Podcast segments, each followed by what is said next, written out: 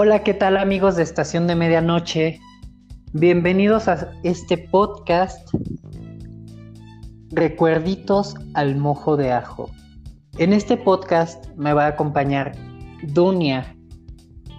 Dunia, buenas noches, ¿cómo estás? Hola Miguel, ¿cómo estás? Encantada de estar aquí iniciando esta nueva aventura contigo. Ay, claro que sí, yo ya tenía muchísimas ganas de hacer esto. Este, amigos, ustedes van a escuchar de pronto a Dunia en alguno de nuestros episodios de las radionovelas. Este, y gracias a estos trabajos ella se ha hecho eh, una amiga muy especial y queremos compartir recuerditos al mojo de ajo.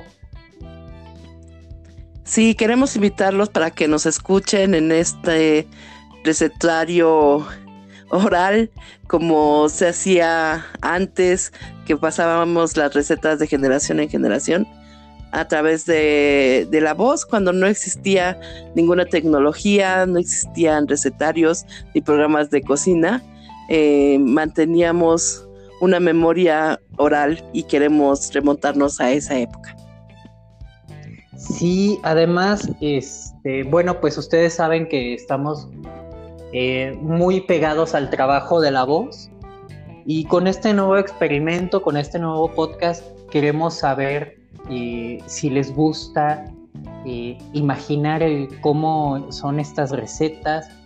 Y también queremos compartirles un poco de detrás de estas recetas la memoria del alma, la memoria de que inicia cuando hueles un platillo y este llega a, te lleva a un recuerdo, ¿no? Sí, sin duda alguna, más de una vez un olor, un sabor nos remonta a otra época, a otro momento de nuestras vidas. Y claro, hay una memoria sensorial que está viva en nosotros y que se activa en cuanto algo nos hace remontar ese, ese punto de nuestras vidas. Creo que la comida siempre es un testigo fiel de los momentos más importantes de nuestra vida. Exactamente. Y pues en esta ocasión el menú del día es una sopita de fideos, así tradicional. nada más simple, pero también nada más rico. Exacto, y es que muchas veces la gente piensa que porque las cosas llevan muchos ingredientes, horas de, preparación, eh, un platillo es mucho más rico y no siempre es cierto. Yo creo que lo, lo que hace especial cada comida es cuando se cocina para alguien que quieres, para alguien que, que amas y también lo haces con los sentimientos más sinceros, ¿no? Claro, yo siempre he pensado que el, mejor condimento es el amor que uno le pone a, cada platillo que cocina y que mm, el cocinar siempre debe ser un acto de amor. Exacto. Pues bueno, los ingredientes de esta sopita de fideo es un paquete de sopa de fideo, un litro de caldo de pollo natural, dos tomates maduros rojos, un trocito de cebolla o este, un pedacito de ajo, aceite, orégano y un poquito de... Esta receta es muy especial, entonces le vamos a agregar un chilito... Ay, ¿cómo se llama este chile? Chile de árbol, un chilito de árbol. Ay, qué rico eso. El chile siempre da muy buen sabor. Sí, sí. Aparte le da como un color este, este chile muy especial a esta receta. Porque es como, sí termina roja por el tomate, pero le da como un colorcito un poquito más intenso. Entonces, lo primero que tenemos que hacer es en una cazuela servir el aceite y comenzar a dorar un poquito el fideo. Va a soltar un aroma muy rico. Este aroma es muy, muy especial porque es justamente cuando se cose la pasta o se dora y se fija en ese tamaño. es importante saber que cuando doramos una sopa de, letras, de fideo o de estas pequeñitas, es para fijar el tamaño y no se inflen más de lo común, porque luego a veces nos saltamos este paso y terminan como espaguetis cortitos, ¿no? Ah, buen tip, yo no sabía que para eso servía, fíjate. Sí, pues yo nada más un día me, me di cuenta porque me salté ese paso. Dije, ah, y me quedó como de, sin denigrar, pero como de hospital. ya es que no les ponen nada de grasa, entonces terminan así todo inflamadito. Entonces, al mismo tiempo tenemos que este, licuar el... Ah, muy importante, en el aceite va el chilito. Muy bien. Para que agarre sabor. Al mismo tiempo vamos a licuar eh, los jitomates con el trocito de cebolla o el ajo. Yo prefiero la verdad el ajo o a veces los combino y deja un sabor mucho más rico. Los licuamos con ayuda del caldo de pollo, de un poco de caldo de pollo para que se impregne bien.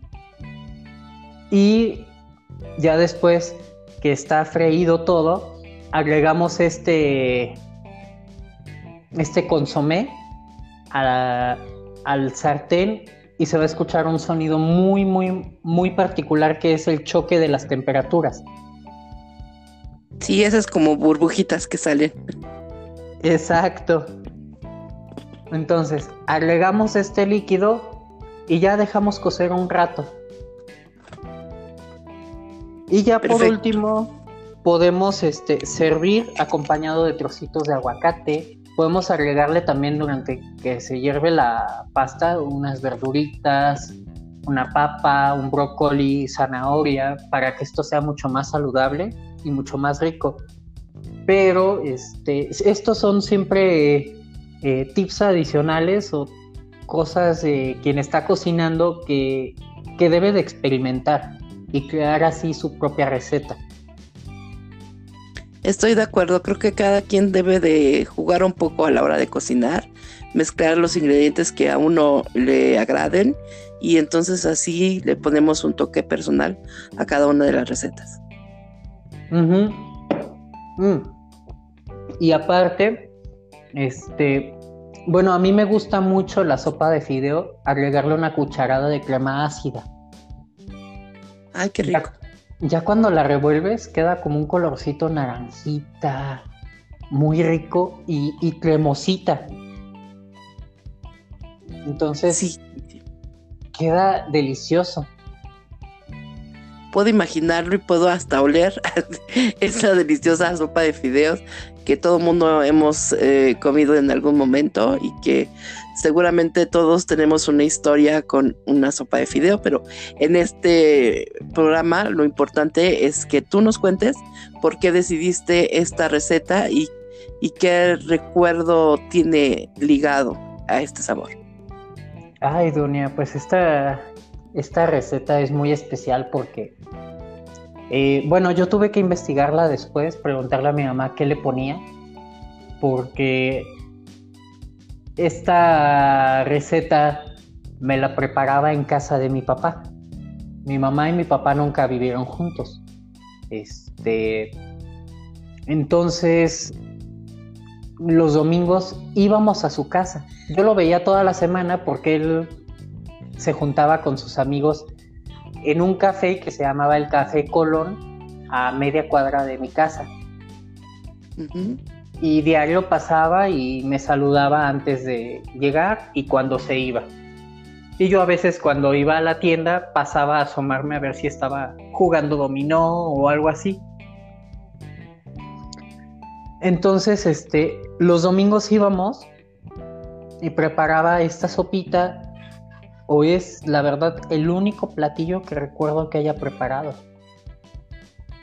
Eh, años después, muchos años después, este, tuvo un accidente y digamos que parte de la memoria infantil eh, la perdí.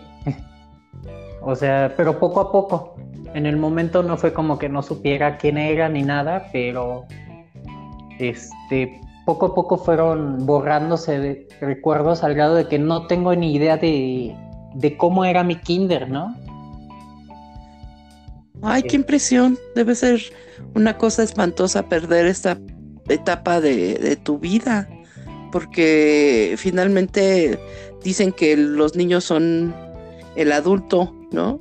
Entonces, eh, borrar esa parte tan importante debe ser terrible. Y, esta parte sí la conservas intacta, este recuerdo. Justamente este día en especial lo recuerdo mucho. Este. Mis papás estaban separados. La verdad, de todo esto me enteré mucho después, ¿eh? Ajá pero mis papás estaban separados, creo que solo se casaron cuando mi mamá este, estuvo embarazada, ellos duraron 14 años de novios. Mira qué tal. Este, se casó y... No, se casaron y luego se embarazó y luego ella se, le pidió el divorcio porque ella es un, era una mujer ya muy grande para tener un, un hijo y ella dentro de su berrinche dijo, ah, pues quiero tener un hijo. Y le dijo, es que ya pasó el tiempo. Y, yo no te voy a embarazar si no estamos casados y así. Entonces solo accedió por eso y luego, luego se divorció. Qué chistoso, ¿no? Es una historia bonita. se casó nada más para tener al hijo. Qué bueno que hoy en día no nos tenemos que casar para tener hijos. sí. Si no, imagínate. La casa divorciada. Entonces, este, pues ya este, este día en especial, eh, yo recuerdo que pelearon. No recuerdo exactamente por qué eh, o qué decían, pero yo recuerdo que fue un momento incómodo. Mi mamá le decía a mi papá que se quitara unos parches unos parches de nicotina para dejar de fumar. Y recuerdo ver su espalda sin camisa, este, y tenía como unos siete u ocho parches al mismo tiempo. Y mi mamá lo estaba regañando justamente porque, este, pues era demasiada dosis, ¿no? Claro. Y al mismo tiempo estaba fumando y tomando café y tomando coca y y no sé, la verdad, yo no sé la verdad si mi papá era alcohólico o no, pero creo que también estaba bebiendo. Ok. Entonces, mi mamá me prepara esta sopa este, y me deja viendo la tele. Ellos se fueron a otro lado a platicar. Y ya después no me acabé la sopa cuando llega mi mamá y me dice, despídete de tu papá. Y ya yo fui y me despedí de él como si nada y nos vinimos a la casa y le pregunté por qué estaba pasando y me dijo, ah, es que tu papá quiere dejar de fumar, pero le puede hacer daño dejar de fumar.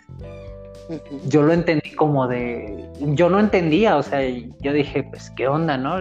Es malo fumar, pero también es malo dejar de fumar. Sí, claro. Sí, en la mente de es complicado entender que, que también una sobredosis de nicotina a través de partes pues, puede ser mortal, ¿no? Exacto. Entonces, eh, ya al día siguiente, eh, recuerdo muy bien que mi mamá me dijo que iba a ir a la iglesia.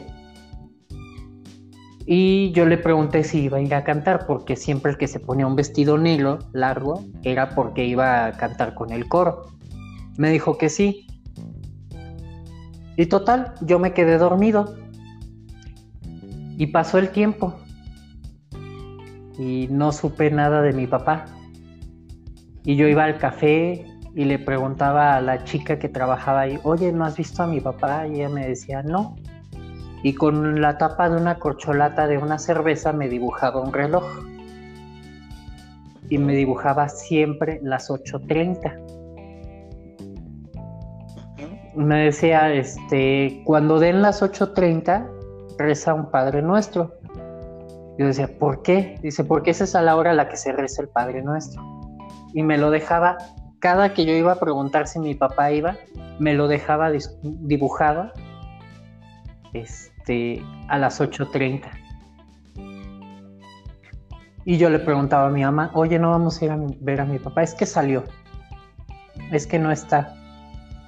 Es que, pero nunca había sido mi papá de, estar ausente o de dejar de pasar. Este, y yo me empecé a preocupar hasta que ya como un año después, esta chava me dijo, este, es que se va a enojar mucho tu mamá conmigo, pero tú no le vayas a decir que fui yo la que te dije, dile que te encontraste a uno de tus tíos. Y yo, pues, ¿qué pasó? Me dice, es que tu papá ya falleció. Y así, ¿cómo crees? Me dice, sí, dicen que le dio un infarto al corazón. ¡Qué fuerte! Y fue el, día que, que, tú habías estado con él. Exacto. Y yo llegué y le pregunté a mi mamá, oye, ¿mi papá murió? Y me dijo, sí. No sabía cómo decirte, pero sí, falleció el, el día que fuimos a verlo este, los parches le provocaron, y los parches y su mala forma de este, administrarlos le provocaron un paro cardíaco. Wow, qué historia tan terrible. Aparte, digo, entiendo a, tu mamá que no sabía cómo, cómo enfrentar el tema de la muerte con un niño, pero, pero también es muy fuerte que durante un año te lo hayan ocultado. Sí, durante todo ese año no me permitió ver a mis tíos, no pero fue una decisión de ella. O sea, no sabía cómo decirme, pero quería hacerlo ella. Claro. Y yo le dije, claro, que, que me había contado uno de mis tíos. Hubo problemas este, por eso, porque no, yo quería decir cuál tío. Los hermanos de mi papá eran 14. Madre Santa, no, pues sí había como para echar la bolita cualquiera. Exacto. Entonces, este, pues no me eh, quería dejar ver a mis tíos o así, pero al final ya estaba hecho y, y creo que ella también no pudo vivir un duelo completamente real por estar tratando de evitar que yo me enterara y el día que yo me enteré, fíjate que no me dolió tanto. Y no sé si fue por porque había pasado un año de ausencia. Claro. Este, no sé si porque realmente yo no entendía la muerte o no sé por qué. Al contrario, cuando mi mamá me contó, duré muchísimos años enojado con mi papá.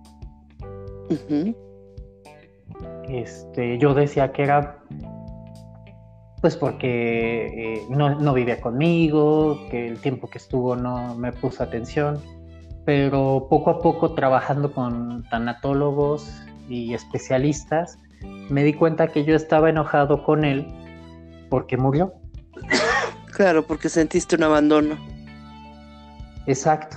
Y no, y aparte, al no haber despedida, o sea, no asistir al funeral, no ver todo este proceso que es a veces muy doloroso, pero en parte es muy necesario. Sí, claro. Este, pues no hay un duelo real. Y ese duelo lo tuve que enfrentar hasta los 15, 16 años. Fíjate qué importante esto que dices, porque justo en este momento de estamos en enero de 2021 y, y en medio de una pandemia en donde no podemos despedir a los seres queridos, ¿no? Esta parte del duelo que no se vive, tarde o temprano la vamos a tener que enfrentar, ¿no?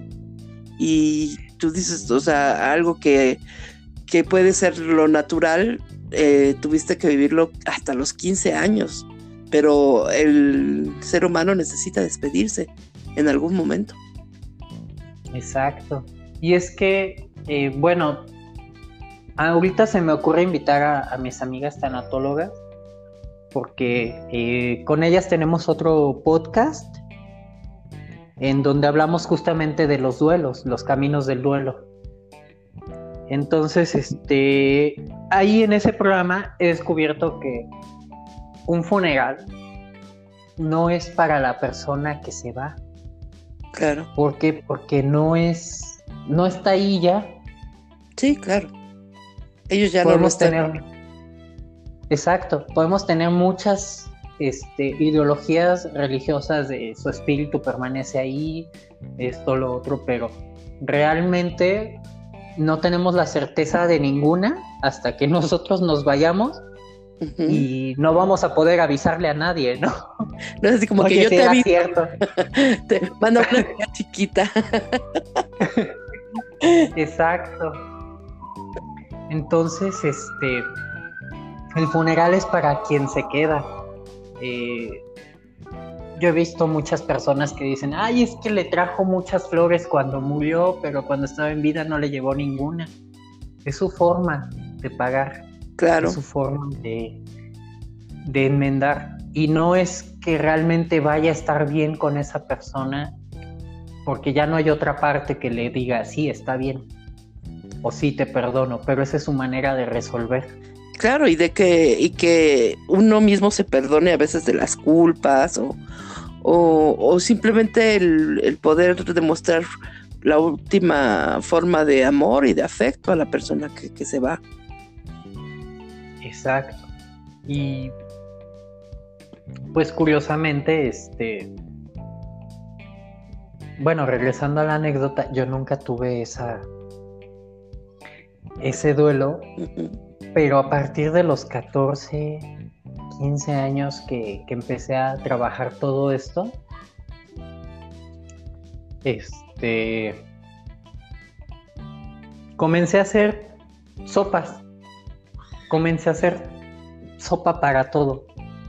Y fue muy raro, porque yo siempre he sido muy, muy independiente, aprendí a cocinar solo, aprendí a... Bueno, sí, mis tías me ayudaban con algunas recetas, con algunas cosas, este, yo aprendí a cocinar por mi parte y fue hace poco que le pregunté a mi mamá qué llevaba esa sopa, porque buscaba ese sabor. Claro. A ver si con ese sabor regresaban más cosas a mi mente. Lamentablemente no fue así de la casa de mi papá solo recuerdo este la cocina y el pasillo donde estaba parado cuando cuando le vi la espalda. Pero no recuerdo nada más, ni sabores. Mi papá vendía pasteles, hacía pasteles. Fíjate, y no lo recuerdas por un sabor de pastel, sino por la sopa. Ajá. Y, y recuerdo que algo de lo que extrañaba mucho era, o sea, yo sé que mi papá siempre me ponía a lamer las, las palas o las espátulas este, con las que embarraba el betún o el chocolate o lo que fuera y me dejaba lamerlas. Pero eso lo recuerdo por alguna razón extraña, pero no tengo el recuerdo, ni el sabor y también es algo extraño porque cuando estoy muy triste voy al súper y me compro medio litro de chantilly batido. y ahí estoy comiéndomelo, este, viendo series, viendo películas, escuchando música, pero me lo acabo. Fíjate cómo el subconsciente guarda cosas que uno no, que uno no eh, considera importantes. Alguna vez eh, escuché que, las fobias o las filias venían de, de, un recuerdo justo que marcó nuestra vida y que el inconsciente guardó tanto el aroma o el sabor o, o la forma y para bien o para mal nos, por eso nos gustaban o odiábamos ciertas cosas, ¿no? Por ejemplo, yo tengo mucho miedo a las arañas y decía, el psicólogo que puede ser que en algún momento triste de mi vida vi una araña y que de ahí viene todo el miedo, ¿no? Sí, o simplemente también los miedos tienen un, un origen que a veces es genético. Mira. Y sí quiero hablar de esto de la genética porque es algo que, que nos lleva mucho a este programa. Y es que en la información genética se guardan demasiados datos. Datos a los que nuestro consciente no tiene acceso. No tiene acceso. Entonces, probablemente algún familiar en algún momento le pudo haber picado una araña. Claro. O las arañas lo tuvieron como acorralado. No sé. Pudo haber pasado mil y un cosas. Y esa información se llevó a través de la sangre. Ay, eso está bien interesante, fíjate. Sí, y, se van muchas cosas en la genética, en el ADN, este, una de ellas es el sazón. Sí, es cierto que se hereda. Eso es sí, de que heredaste el sazón de tu madre o de tu abuela, es verdad. No sé cómo, pero sí es cierto que, que uno cocina como, pues como, como aprendió, ¿no? También, pero, pero las habilidades sí se heredan. Sí, y a mí me decían mis tías cuando yo me ponía a cocinar, este, es que heredaste el, el sazón de, de tu tía abuela. Y así de, pues, pues ¿cómo, no? Como si nunca la. Exacto. No, aparte, este, la tía abuela, pues era la, hermana de la mamá de mi mamá. Este, pero tiempo después yo me enteré por mi mamá que ella era adoptada y era de su hermana. Porque en su tiempo que su hermana hubiera tenido un hijo de este fuera del matrimonio era un escándalo, entonces lo adoptó la que sí estaba casada. Eso cómo pasaba antes, ¿no? Sí. Y luego que se terminan entregando en testamentos, en... Ya sé, hasta que se muere la, tía y entonces el primo le dice, no, pues es que en realidad, este, tú eres mi hermana, eres mi prima, ¿no? Y yo así de, uff. Sí. Y eso es algo muy curioso porque, este, incluso en la época de la colonización, ya un poquito después de la conquista, eh, cuando ya venían no solamente españoles, sino alemanes o este, más personas del resto de Europa, sí. ellos trataban de conservar el linaje. Antes la sangre o el, o el mantener el apellido era muy importante. Sí, es cierto. Pero siempre como que se venía una familia con primos y hacían que los primos se casaran, pero acá en México se cambiaban el apellido para que tuvieran, este, no tuvieran relación alguna, ¿no? Y aún así conservaran las tierras, conservaran la riqueza. Era eran estrategias de colonización. Mira, qué interesante. ¿Desde dónde viene esa práctica? Y ahorita están criticando mucho a los regios por casarse entre primos. Uy, no. si no conocen a mi familia, no, no es cierto.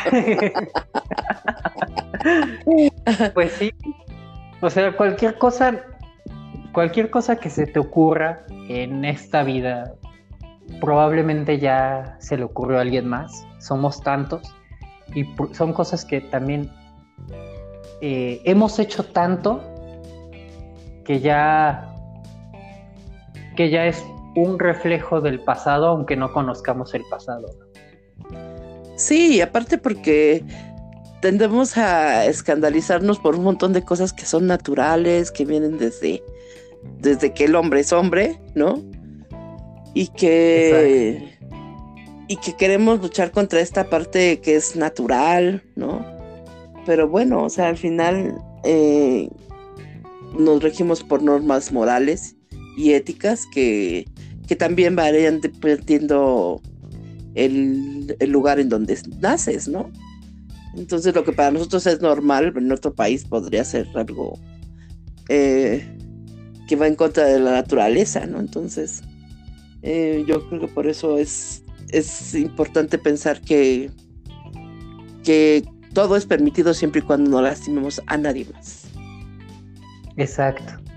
Sí, ¿no? El, el ser conscientes de, de hacer lo que queramos, pero que esto no afecte a terceros, es este, muy bueno. Eh, o a veces también tenemos que afectar a terceros, pero, pero es por un bien mayor, ¿no? También existen como todas estas leyes de la ética, de la moral. Este, ¿Qué es más importante en tu mente? Si, la si tu ética o, o, la, o tu moral. O tu felicidad. o tu felicidad. Exacto. Alguien me decía en alguna vez para diferenciar, lograr diferenciar la ética de la moral es que la ética es las leyes por las que se rige tu sociedad, qué es lo que es correcto y qué es lo que es incorrecto. Y la moral es el cómo enfrentas tú esas leyes. Claro, cómo decides vivirlas, si las, si las vas a respetar, las vas a romper o, o las vas a, entender como la mayoría de nosotros a nuestra conveniencia. Exactamente. Entonces, la ética y la moral no están peleadas, van de la mano. Este, y algo que muchos, muchas personas no consideran tan ético o tan moral es compartir recetas. Sí, muchos cocineros de hecho se niegan así a, soltar sus secretos culinarios y muchos familiares así de, oye abuelita, oye tía, me pasas la receta de tal, así de, no, es que es, es, secreto, y así de, pues sí, pero tú vas a morir y te vas a llevar tu secreto, pues sí, pero es secreto, y así de, oh. En mi casa se usa mucho una frase que es, este, ¿qué, qué le pusiste a esto? Amor. sí, claro. la pizca secreta, el, ingrediente secreto, el, toque de amor, o así de no me lavé las manos. También eso de los taquitos del metro son, uy, el ingrediente de... Es el ingrediente de la comida callejera que no se lavan las manos, por eso sabe tan bueno. Hoy sí. O esto de esta ley de entre más grasoso más sabroso. Ah, también es cierto. no es muy sano, pero sí es cierto.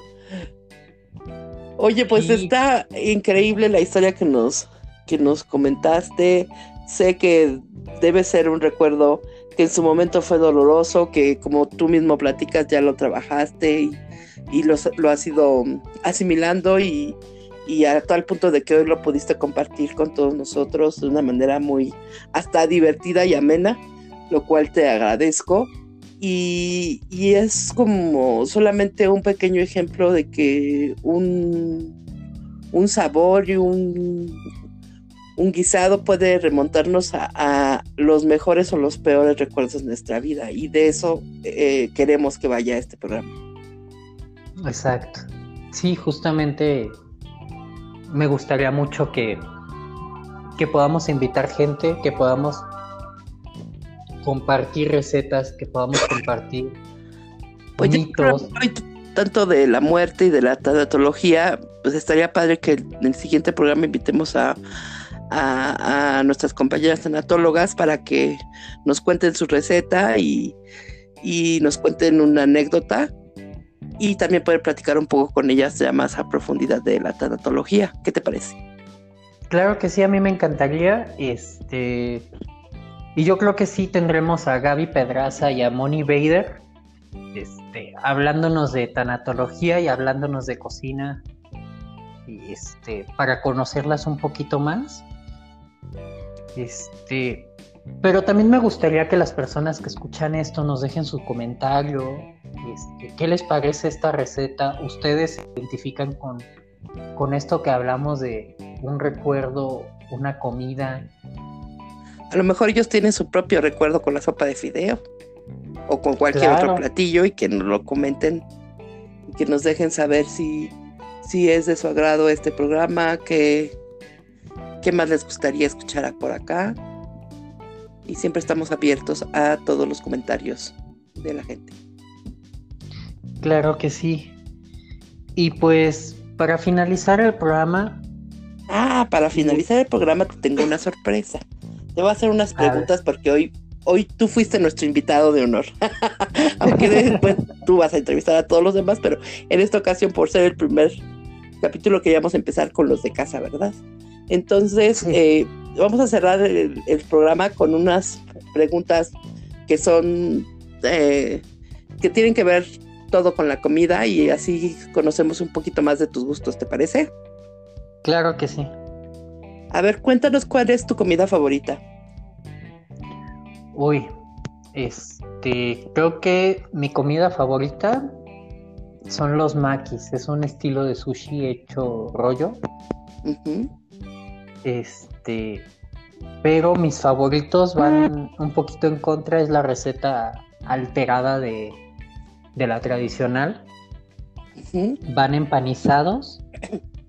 Y además del empanizado del pan o del panco, panco, este, les ponemos rufles o doritos fuego o, o papitas hechas eh, muy molidas y saben, uff, delicioso.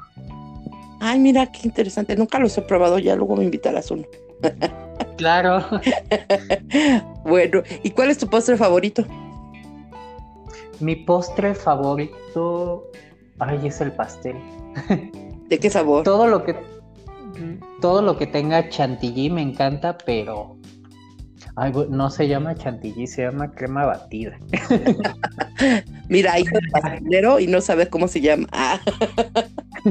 Es que queremos patrocínenos chantilly, patrocínenos. Exacto, ya que estamos diciendo su marca y que la estamos este dejando también parada por un patrocinio, por lo menos para hacer nuestros postres. Sí. Bueno, y, el, sabor de, pastel cualquiera. El de tres leches. Ay, qué rico. Sí, también. Sí, me encantan. Me, deprime mucho cuando como un pastel seco. ¿Verdad que sí? Que también son muy buenos, pero cuando están muy secos. Exacto, me dan ganas de echarle el chocolate con el que lo estoy acompañando y bañarlo y Sí. Para que se humedezca tantito.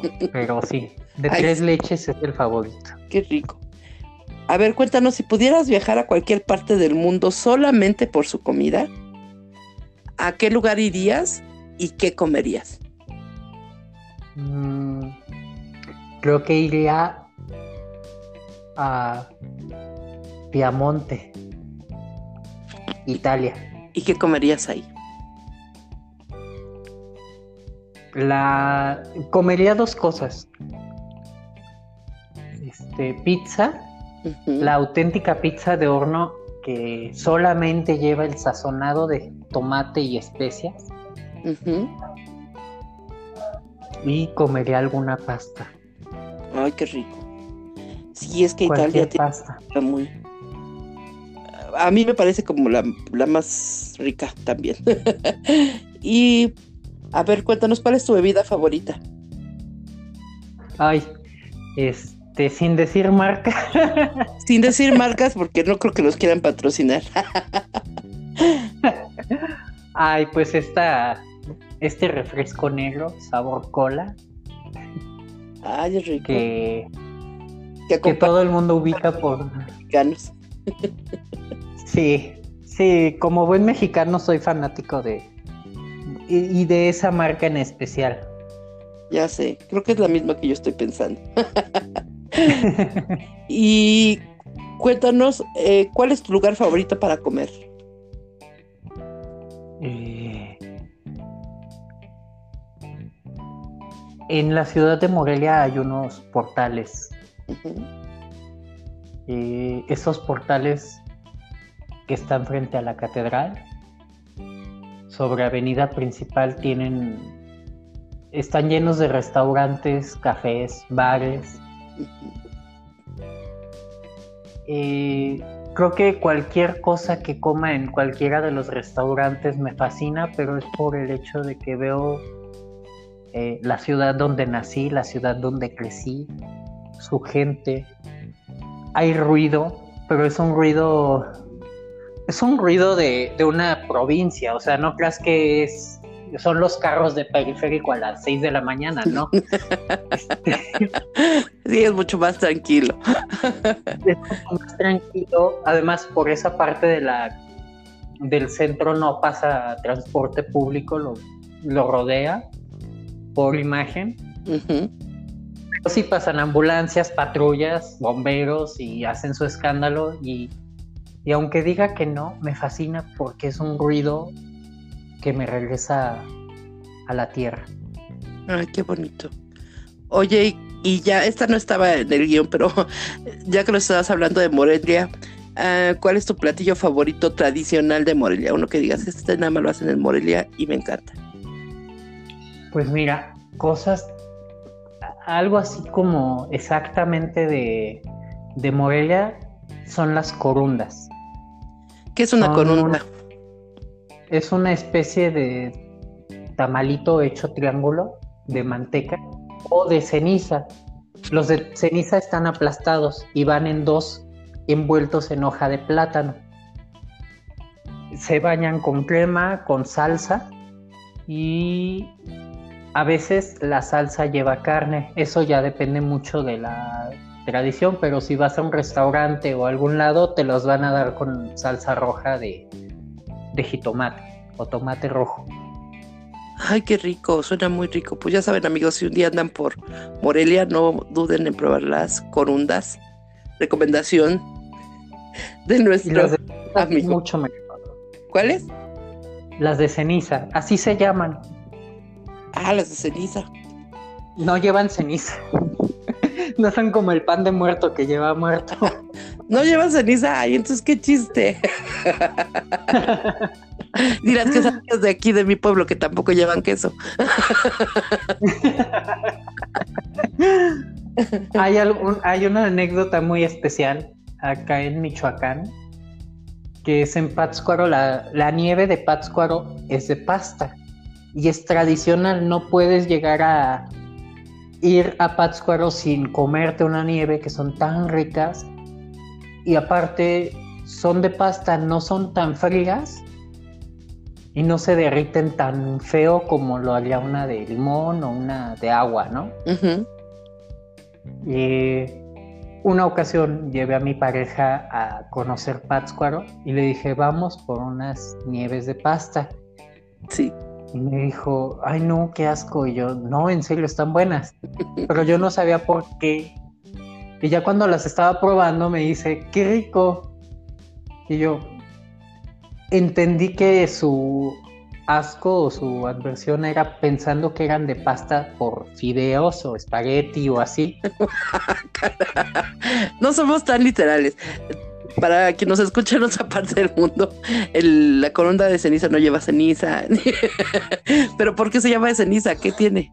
¿Qué lo hace ah, diferente? La, preparan, eh, originalmente va preparada en horno de piedra y el y la hoja de plátano en la que va envuelta termina llena de cenizas.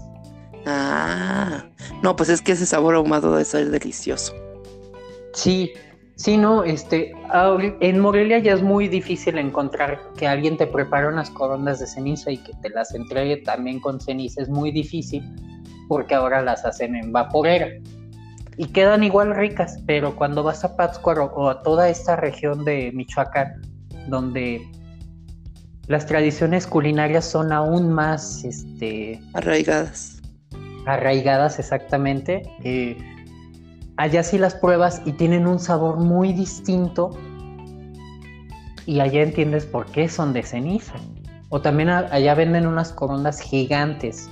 Las corundas habitualmente son medio puño y es un triangulito. Las que son de manteca. Y las que hacen de manteca allá solo te cabe una en un plato. es un triángulo gigante y a veces va relleno de queso, de carne. Es como, como un tamal hecho triángulo, pero es con otra masa. y lleva manteca y lleva muchas cosas más. A ver si por algún momento podemos invitar a alguien a que nos explique cómo se preparan las corundas. La receta original y que, y que nos animemos a hacerla desde nuestro caso que sea vaporera, ¿verdad? Sí, claro, o sea, hay que recordar que el mejor sazón es el que podemos poner nosotros. Claro. Y que no porque tengamos una cosa, este, o no tengamos un horno de piedra, o no porque no es una limitante a hacer un platillo. Siempre hay que encontrar como las variables. Sí, y adaptar lo que tenemos para poder cocinar lo que se nos antoja, ¿no? Claro.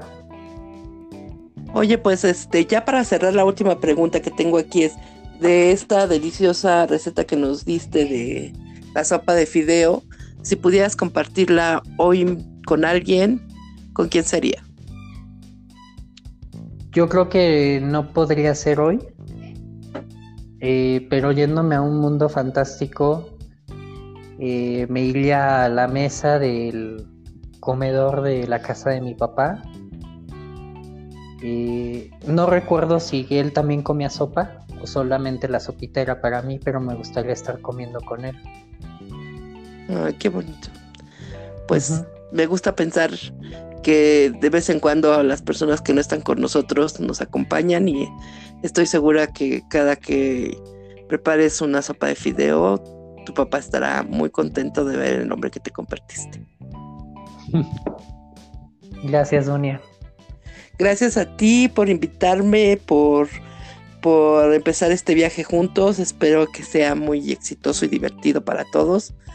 Y bueno, pues nos despedimos y, los invitamos a que nos sigan en las redes sociales. ¿Y qué más?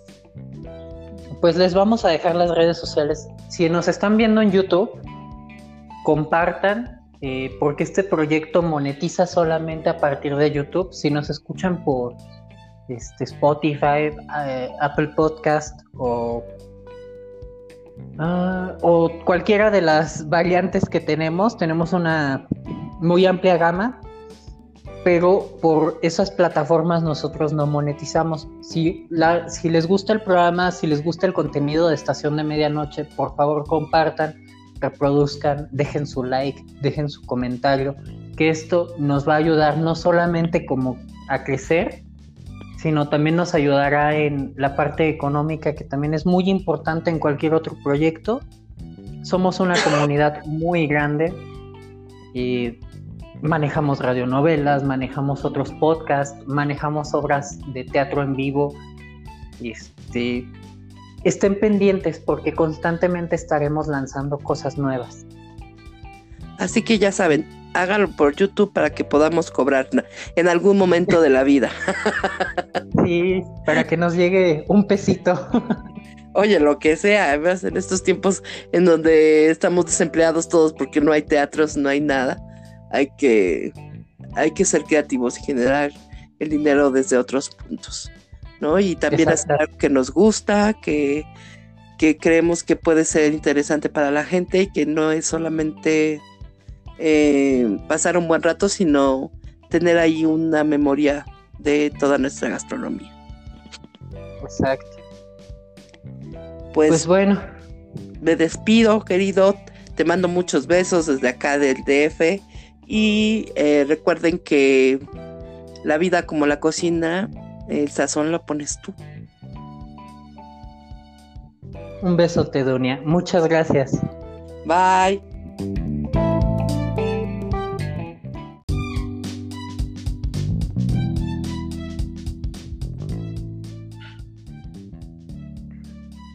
Hola, ¿qué tal amigos de Estación de Medianoche? ¿Cómo están? Hola, Dunia, ¿cómo estás? Hola, Miguel, qué gusto saludarte. Bien, bien, aquí contenta de estar haciendo esta segunda emisión. Hoy sí, ya vamos en el capítulo 2. ¿Cómo les fue esta semana? Déjenos en sus comentarios qué pensaron, este, qué, qué emociones les llegaron en esta semana que, del capítulo pasado al día de hoy, si es que nos están escuchando en el estreno y si no también seguiremos leyendo los comentarios. Sí, cuéntanos si le salió rica su sopa de fideo del primer capítulo. Sí, este, pues, ¿te acuerdas Gaby que en el Gaby, este, ¿te acuerdas Dunia que en el capítulo pasado te comenté que quería invitar a unas amigas? Sí, es correcto. Estábamos hablando de, de la muerte, de los duelos y, y se nos hizo interesante invitar a unas personas que son especialistas en el tema, ¿verdad?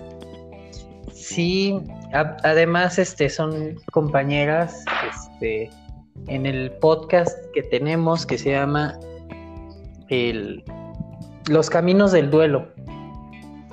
Ya nada más estamos esperando un poquito a que se logre unir este que se logre unir a la grabación Moni. Porque por aquí ya, nos acompaña Gaby, Gaby Pedraza. Bienvenida, ¿cómo estás? Hola, muy bien, muchas, con mucho gusto de estar aquí con ustedes el día de hoy. Muy contenta. Nosotros también estamos muy contentos, Gaby, de tenerte aquí y de, y de poder compartir un poco contigo gracias. Sí, este, y cuéntanos, Gaby, este, ¿cuál es tu receta? Ay, pues mira, tengo una, bueno, tuve, porque ya, ya mi mami no está, pero tuve una mamá que cocinaba riquísimo, todo le salía muy bueno y pues nos puso la vara muy alta a mi hermana y a mí. Eh, sin embargo, cuando me comentaste, Miguel, de esto, luego, luego pensé ¿no? en sus enchiladas, en las costillas, pero dije, bueno, eso es como muy, muy complicado. Y hace algunos meses, cuando empezó esto de la pandemia, se trataba de, de comer más sano em, y de buscar como otras opciones. Y un día se me ocurrió combinar aguacate con jícama rallada, pepino rallado y ¿qué me falta? Era aguacate, pepino, jícama, limón y chile, chile serrano así picado finito. Y nada más con limón y sal y un poco de pimienta. Y bueno, no sabes, me es una maravilla y me di cuenta que, que en ese momento mi mamá era mucho de, crear cosas. Le decían, por ejemplo, vamos a hacer una ensalada de camarones, esto es lo que lleva. Y ella decía, ah, ok. Pero hacía lo que se le daba la gana y terminaba haciendo una, una ensalada de camarones, pero totalmente diferente.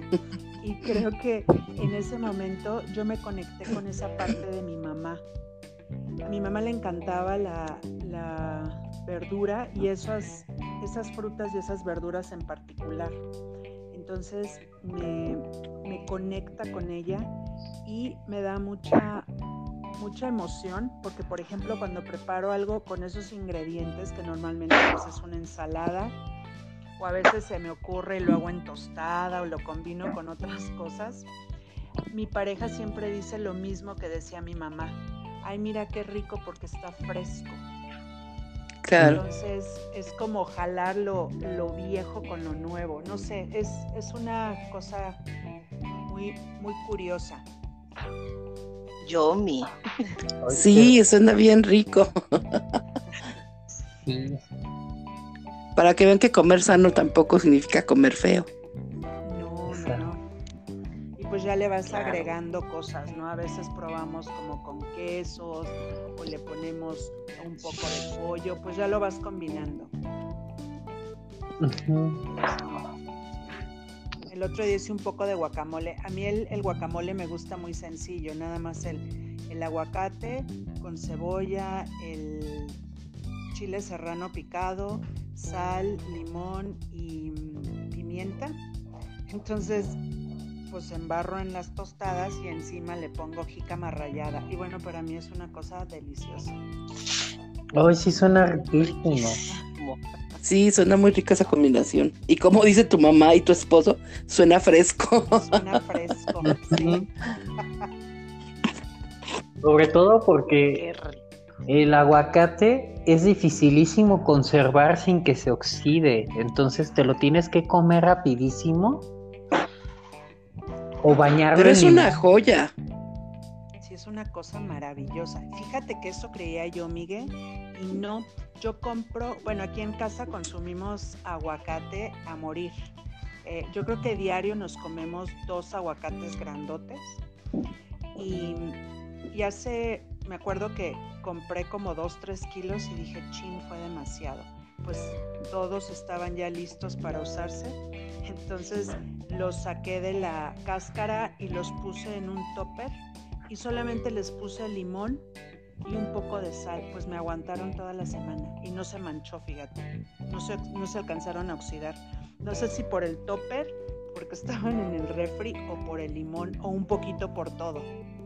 Pues mi mamá le pone limón. Yo creo que el limón. Ah, Es lo que ayuda a que no se oxide. Que no se oxide. Sí, yo Pero- también sabía que Perdón. Ay, estamos ahora sí bien atrabancados acá, esto- encima no nos somos con- Es que somos muchos, ustedes disculpen. Sí. Eh, aparte es aguacate, es un tema en el que en el que tenemos que participar. No, pero sí, yo sabía que con el limón, cuando lo partes y, o cua- y le tienes que dejar aparte el hueso, El hueso. Ajá. Yo no le este, dejé el hueso, eh, yo así me lo aventé y dije, a ver qué pasa. Pero Sí, eso del hueso es un mito, porque en realidad con limón ya aguanta muchísimo, pero muchísimo.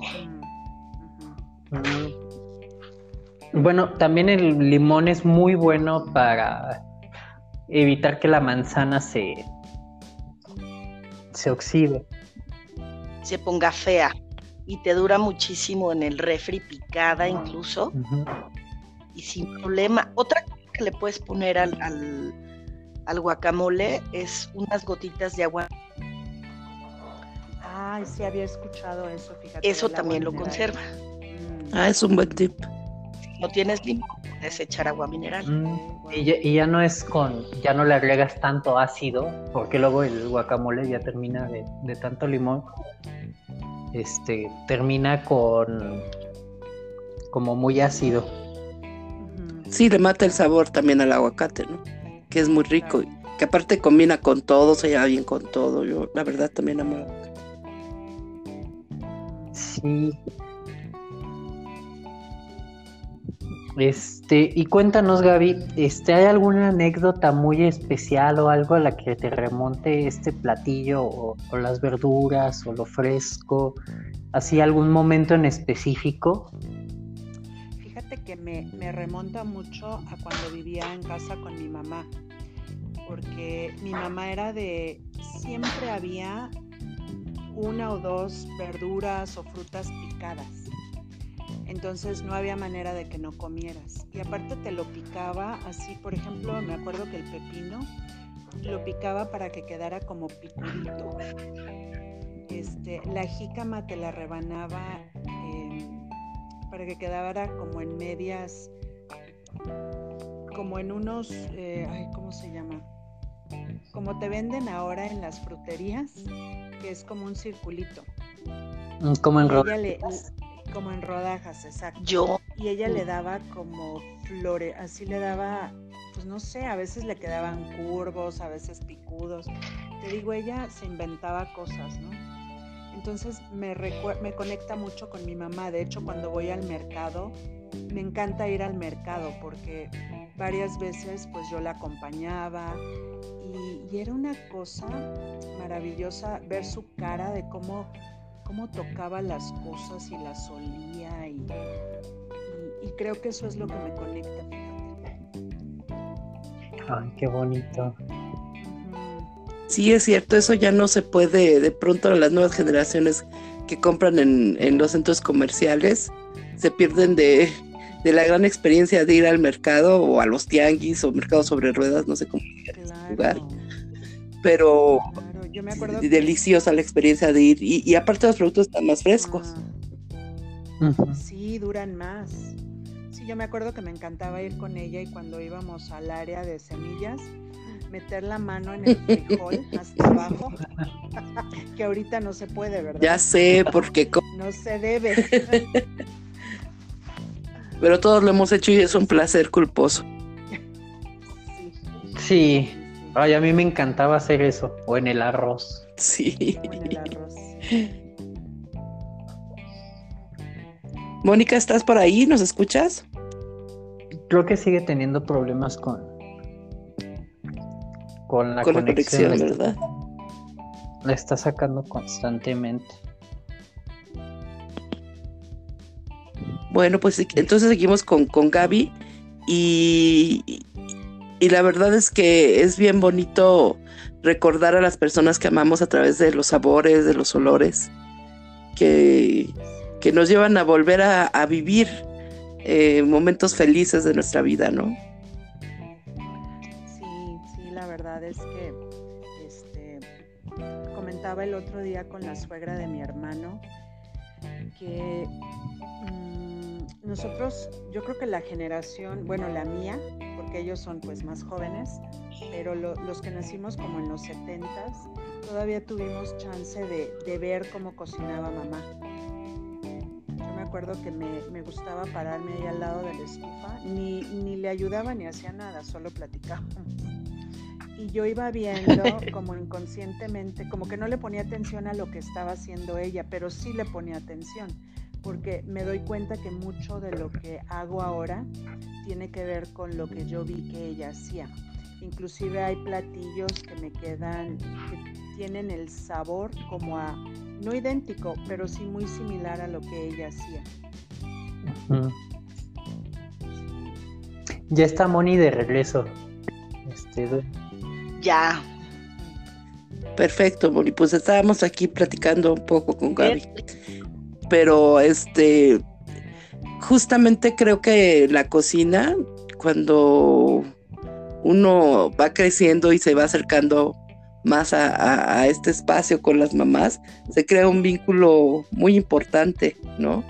Y ahí vamos haciendo una complicidad con nuestras mamás y aprendiendo un poco los secretos y, y también es un espacio muy íntimo donde se presta a confesiones y no sé, tiene algo de mágico la cocina. Claro, porque ahí es donde sacas todo el, sazón de la familia. Exacto. Digámoslo así. ¿Qué es lo que te comentaba en el programa pasado? Eh, que a veces el sazón, o entre otras cosas, se heredan en, la sangre, ¿no? Pero no las descubres hasta que no entras a la cocina. Sí, es cierto. Claro, después de mil años que dices, yo no tengo ni idea de cómo sería esto, y de repente te empieza como a salir, a lo mejor por los cariño y automáticamente empiezas a, pues no a saber, pero, pero empiezas a que, que fueron parte de tu infancia, de tu niñez, las vuelves a oler, vuelves a vivir y empiezas a, saber qué ponerle a cada cosa, eso, eso es increíble porque siento yo que es de todas esas veces que estuvimos ahí de pinches o de mirones, junto a la mamá o la abuelita y, que ni siquiera te imaginabas que algún día lo pudieras hacer. Claro. Y además hay algo bien padre, bien interesante, que, bueno, pues ahora ya saben que está de moda todo esto de lo transgeneracional. Hay una teoría que dice que efectivamente nosotros absorbemos o recibimos toda esta información. Entonces puede ser que un día te digan, pues aviéntate un guacamole y que en la vida hayas visto cómo se hace un guacamole, pero si logras conectar con, esta parte intuitiva, es como si te empezaran a dictar los, los ingredientes. que dices, no sé hacer esto, pero me imagino y ahí conectas con, con los ancestros a través de, pues, de memorias. Ya sabemos que hay un, la parte trasera del cerebro está el cerebro reptiliano y el cerebro reptiliano tiene memoria de todo lo que han hecho todas nuestras abuelas, bisabuelas, tatarabuelas. Ahí es. Como decía Moni, el chiste es conectar. Claro. Y está, eh, eh, sí, lo que tú dices, hay muchas cosas que están ahí en nuestro subconsciente, ¿no? Y que de pronto fluyen y es casi mágico, pero, pero sucede. Yo en realidad no soy muy buena cocinando, pero cuando llego a hacerlo lo disfruto porque justo es como una manera de, de, volver a, a lo a lo materno, ¿no? O sea, casi siempre lo, en los hogares de, México, pues las que cocinan son las mujeres, ¿no? La mamá, la abuela. En mi caso, eh, por ejemplo, pues mi, abuela y mi madre son grandes cocineras. Y, y, yo tengo su sazón sin, sin haber cocinado casi nunca, ¿no?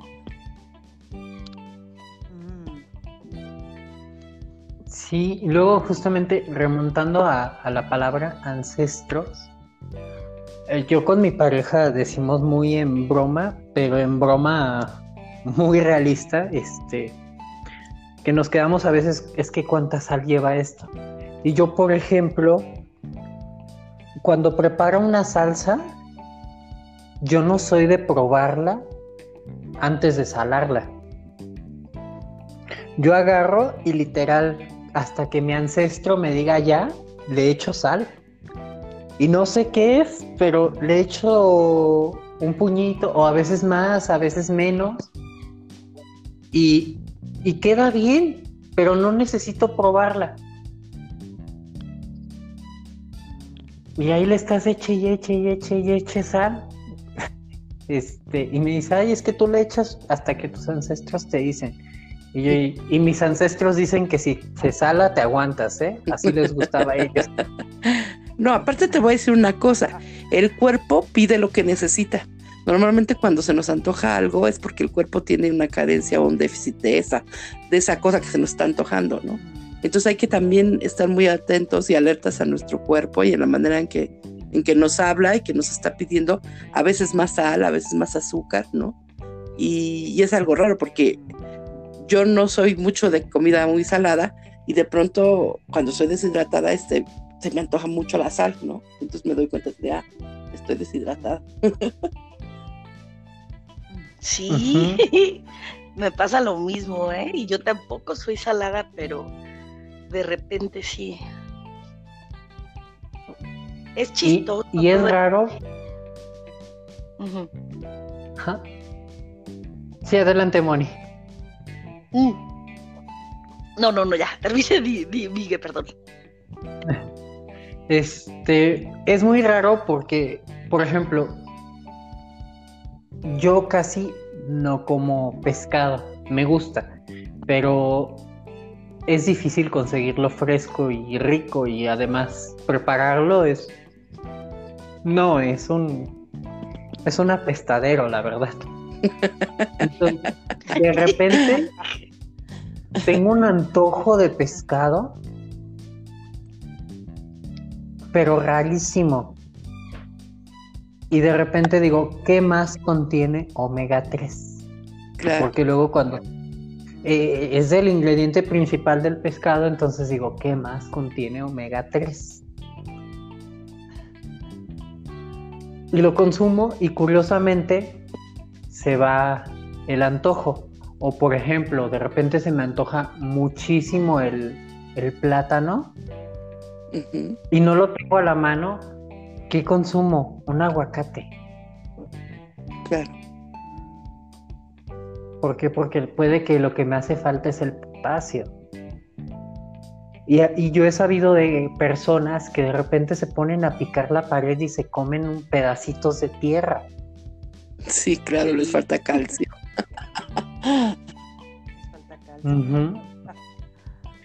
O o una amiga que está, que me platicó hace un, par de días, este, me dice, es que cuando yo estaba embarazada y llovía, a mí se me antojaba comerme la tierra así mojada.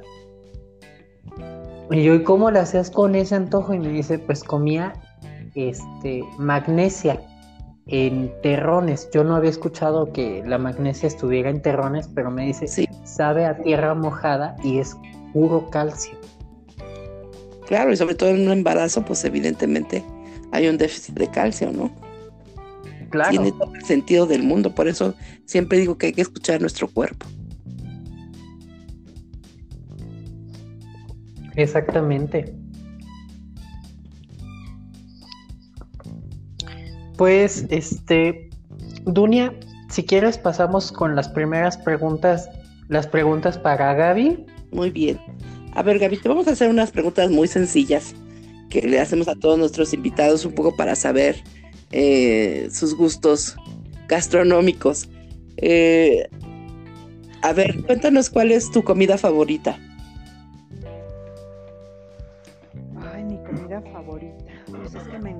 comer. ya somos dos.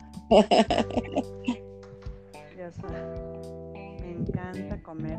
Por ejemplo, cuando estoy aquí en Morelia y como es que se me antoja todo. De repente me, encanta, por ejemplo, la comida japonesa. Eh, me, encanta la comida mexicana. Este, la vietnamita también me, me gusta mucho la italiana, aunque últimamente por la cantidad de, harina, porque pues todo es harina de la pasta, eh, le he bajado un poquito. Pero creo que en general me gusta mucho. La comida hindú, por ejemplo, es mi fascinación. ¿Y si tuvieras que elegir un platillo? Sufro porque no hay un platillo. El Ay, no se van a reír. ¿Sabes qué? Lo que me saca de apuros, las quesadillas. Amo las quesadillas. El queso y yo tenemos una relación muy profunda. Puedo comer quesadillas diarias. Qué rico. ¿Y tu postre favorito? Mm, mi postre favorito.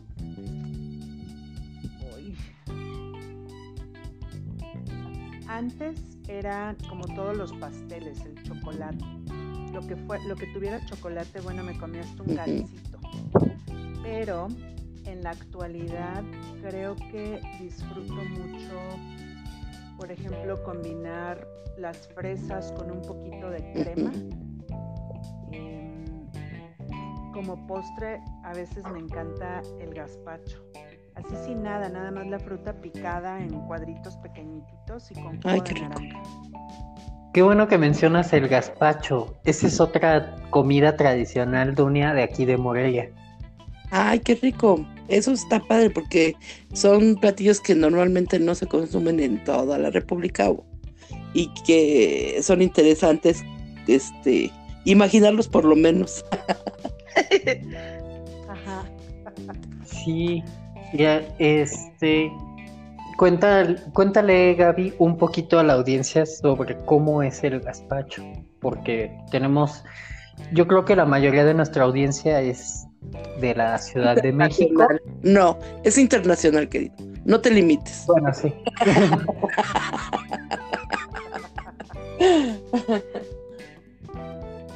Sí, pues mira, el gazpacho aquí en Morelia, porque bueno, está el gazpacho español, que es una una sopa fría.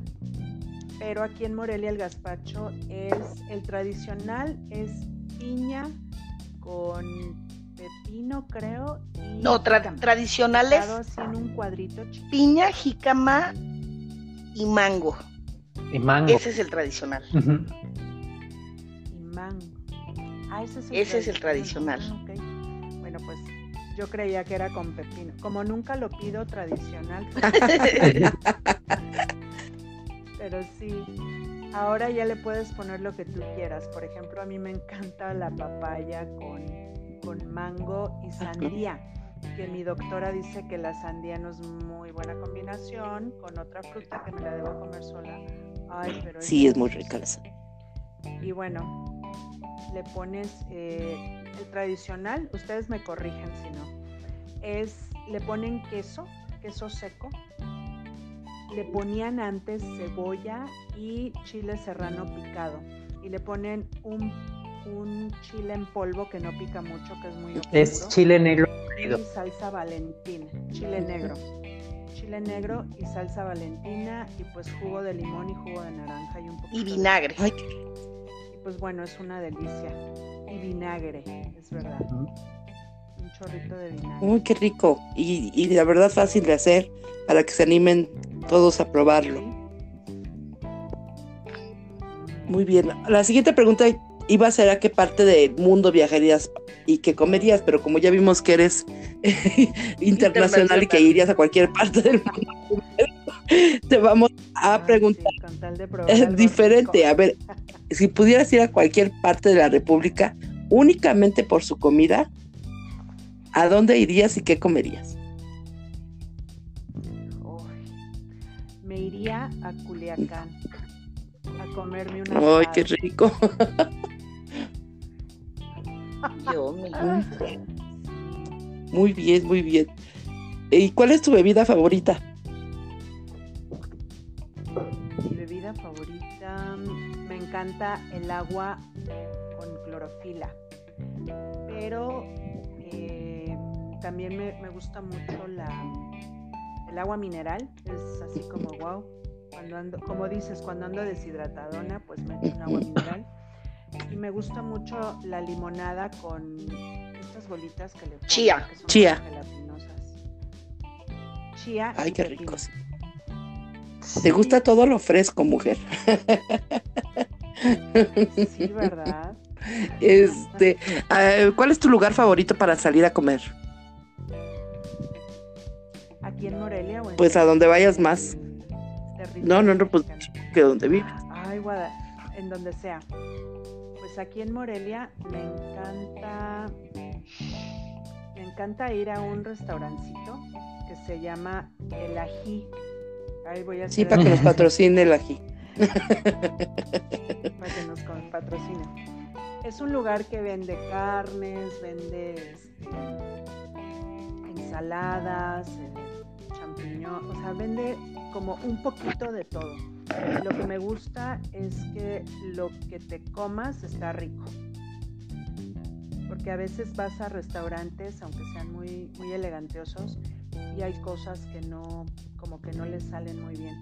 O hay lugares en donde los postres son muy buenos y este, otros en donde es el plato fuerte o la entrada, depende.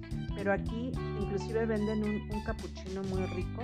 No tienen muchos postres, pero venden unas galletitas hechas en casa deliciosas, así con azúcar nada más.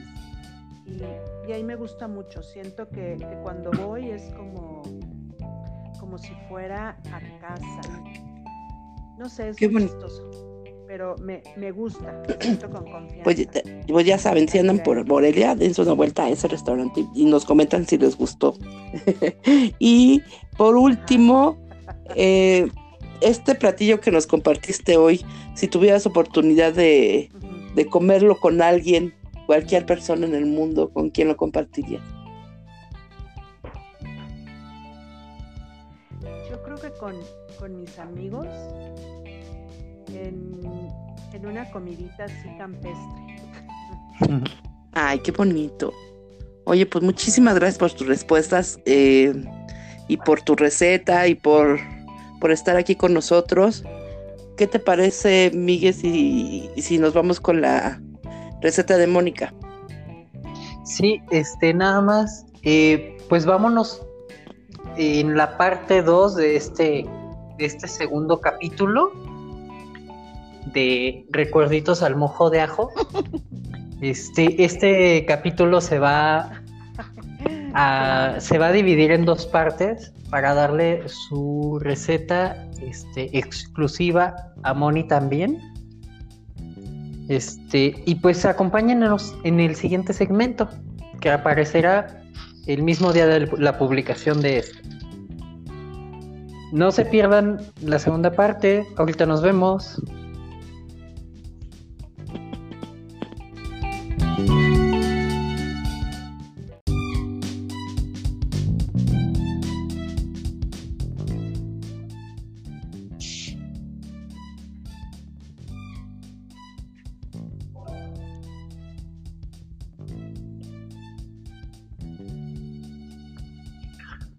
Hola, pues ya estamos aquí en esta segunda parte del segundo capítulo de Recuerditos al mojo de ajo. Y pues bienvenidos sean a Estación de Medianoche nuevamente. Moni, ahora sí es tu turno. Hola. hola, hola. Bueno, pues yo les, voy a platicar de una receta que, que me remonta cuando yo era niña. Cuando yo era niña, mi abuela tenía como una, digamos que una, una casa de descanso a las orillas de, México. Y era muy bonito porque se juntaban muchísimos primos y, tíos y todo. Entonces, todo el mundo cocinaba. Entonces, como todo el mundo se metía en la cocina, yo decía, bueno, estaba, me acuerdo que yo estaba muy chica y decía, bueno, ¿yo qué puedo hacer? Y de repente nos turnábamos la botana y cosas así. Y yo un día dije, bueno, yo quiero hacer una botana, pero que sea mía, que no sea copiada de, mi mamá, de mi abuelita, de las tías. Y se me ocurrió porque este, este lugar era muy cerca de, los volcanes. Entonces, en temporada de calor, pues obviamente casi nunca había cosas de mariscos o de ceviches o, algo así como fresco, yo de, de ese saborcito de entre el ceviche y el, el, el cóctel de camarón, que es como la, la cebollita y la salsita y los chilitos y la salsa katsup, que le da un poquito de, de sabor entonces decidí hacerlo con zanahoria rallada. Un ceviche, pero con zanahoria rallada. Entonces dije, bueno, este es mi platillo. Me agarré rallando zanahoria. Entonces hice lo mismo que haces con un ceviche. O sea, cebolla, chilitos verdes, este, salsa catsup, limón. Y a sazonar con un poquito de, pues de salsa Maggi, de poquito de pimienta y fue un éxito eso, fue un éxito porque pues era algo como muy fresco en tostadas, se acabó. Yo también, a, pesar de que estoy diciendo que se me antojaba algo estilo ceviche o, cóctel de camarón, igual que Miguel, no tengo como mis reservas con, las cosas del mar. Algunas me, me, causan alergia y los pescados no me gustan como huelen. Solo me gusta ya cuando, cuando me voy a comer un pescado ya está hecho y ya huele como ajito y todo, pero, pero la verdad el proceso del pescado, guácala. Entonces esto me pareció fabuloso porque dije, bueno, pues es un platillo que se me salió así. Todo el mundo decía, ay, qué rico, sabe, sabe a ceviche. En realidad, la, la, zanahoria pues es como neutral, a pesar de ser dulce y a la hora de ponerle tú todos los ingredientes, arriba de una tostada, pues en realidad es algo muy, muy, muy rico, ¿no? Entonces fue, fue de las primeras cosas que yo, pues me aventé así, porque en realidad es sencillo, o sea, pero a la hora de sazonarlo, que no estuviera ni muy dulce, ni muy picoso, ni con tanta cebolla, entonces creo que ahí yo empecé a aprender un poquito a nivelar ese tipo de, de, ingredientes que yo veía a mi mamá, a mi abuela, a mis tías, como con una facilidad preparaban todo con eso y yo decía, ¿cuánto, cuánto le pongo? Y si sale salado, si lo echo a perder, este, no sé. Entonces, bueno, se me hizo un platillo muy agradable para el verano, muy fácil de hacer y que se puede hacer en tostadas o, o no sé, basta así solito también te lo puedes te lo puedes comer como ensaladita. Y suena riquísimo. Sabe riquísimo. y ya se me antojó. No, sí, yo, como decías, sí tengo mis reservas con el pescado. Este. Bueno, yo toda mi vida, bueno, la mayor parte de mi vida la viví aquí en Morelia, otra gran parte de mi vida en la Ciudad de México Y pues ninguno de los dos tiene mar. ya sé. Exacto. Entonces, ¿cómo le haces? Es que el pescado es, es, es, difícil si no lo sabe uno comprar también, ¿no? Desde ahí, que esté fresco. Desde ahí. Y es, es difícil. Fíjense que muchos años mi mamá eh, mantuvo la casa vendiendo pescaditos fritos y ceviche.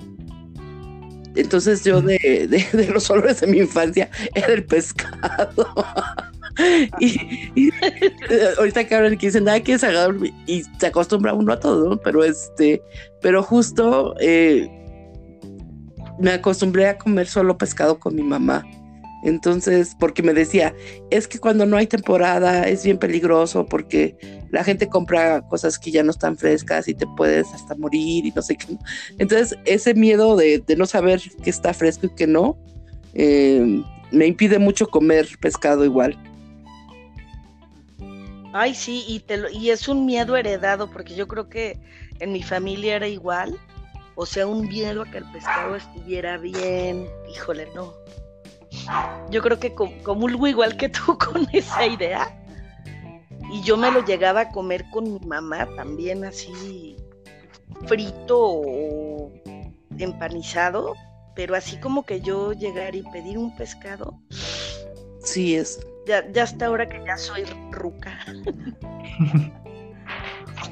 no, tan y, rico que y, es, porque el pescado es rico. Sí. sí, es riquísimo. Yo tuve una mala experiencia. Uy, el salmón. No, el salmón delicioso. Es otro nivel. Uh -huh. Las Yo jaivas. Ay, la, la jaiba, sí. E, El cangrejo, pues. Yo tuve una mala experiencia con el con el camarón. No supe si estaba pasado o cómo fue, pero me, re, me reaccionó en alergia. Es muy probable que realmente el camarón haya estado mal y mi cuerpo lo haya haya reaccionado de forma permanente a una alergia a que yo haya nacido este alérgico al camarón. Pero a partir de eso, como a los siete años, no puedo comer camarón, ni olerlo, ni siquiera este eh, tocarlo, vaya, porque si lo toco hasta me salen como ronchitas o me empieza a, se me empieza a cerrar la garganta. Es horrible esa sensación. Sí. Y cuando lo como, o lo. o como algo que estuvo en contacto con camarón, de inmediato se me inflama el labio de abajo. El labio inferior. Ajá. Es raro porque. Este. Una ocasión le comimos maquis con mi pareja y le dije, no, este, estos maquis los prepararon y no limpiaron la barra. Porque me sabe a camarón y siento que, que tiene camarón y siento y siento y siento. Y cuando fuimos así como de a comentar, oye, este, si limpias tu barra después de manejar, vimos el camarón ahí aventado por todos lados, todo sucio, y yo así como de. Eso es muy peligroso porque yo también tengo esa alergia al, al camarón, a todos los mariscos en general.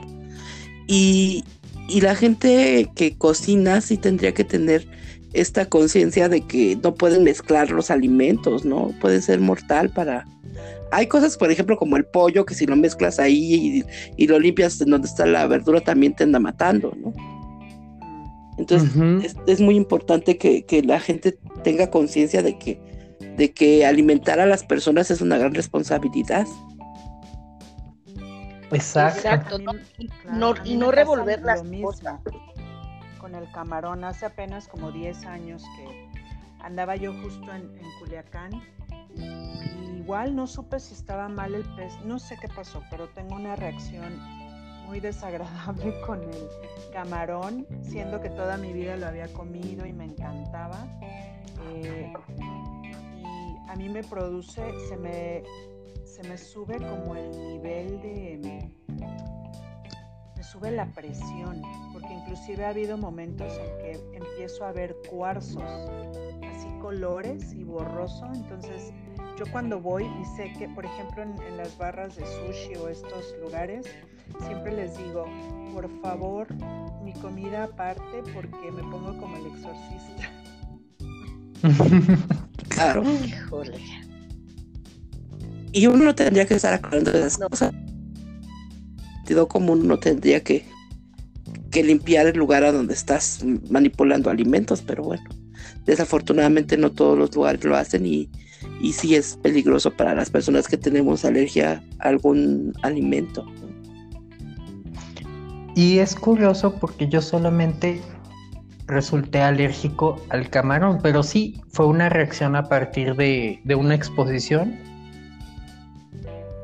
Este, porque dice mi mamá que de bebé me daba mucho camarón. Bueno, no de bebé, o sea, yo creo que antes de Te imaginé de bebé en vez de tu chupón con un camarón.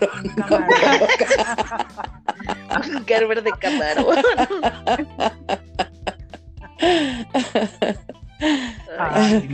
Yo creo que sí, sí le hace, sí le haría daño a un bebé camarón. Yo creo que sí. sí yo creo que sí. Señoras, no le pongan. sí, sí, perdón, perdón. Señoras, no pongan chupones de camarón a sus hijos, por favor. Exacto. Oigan, lo que les iba a pedir es que nos platicaran un poco también de, su programa, de qué trata y, y, que nos cuenten un poco a la audiencia para que también las escuchen.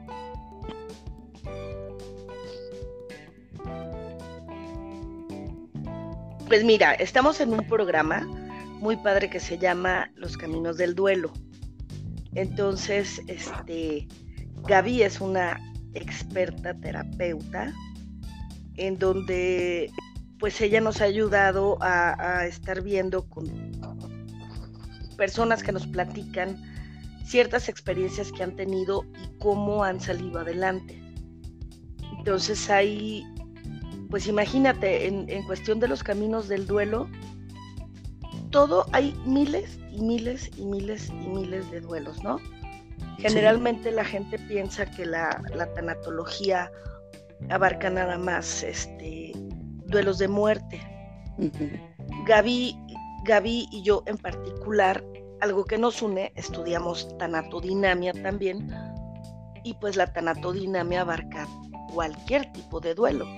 La tanatología creo que hoy en día también puede ver otro tipo de otros tipos de duelos, ¿no? Porque no no nada más hablamos de muerte, sino cambios de casa, pérdidas, este, pues de cualquier de cualquier tipo.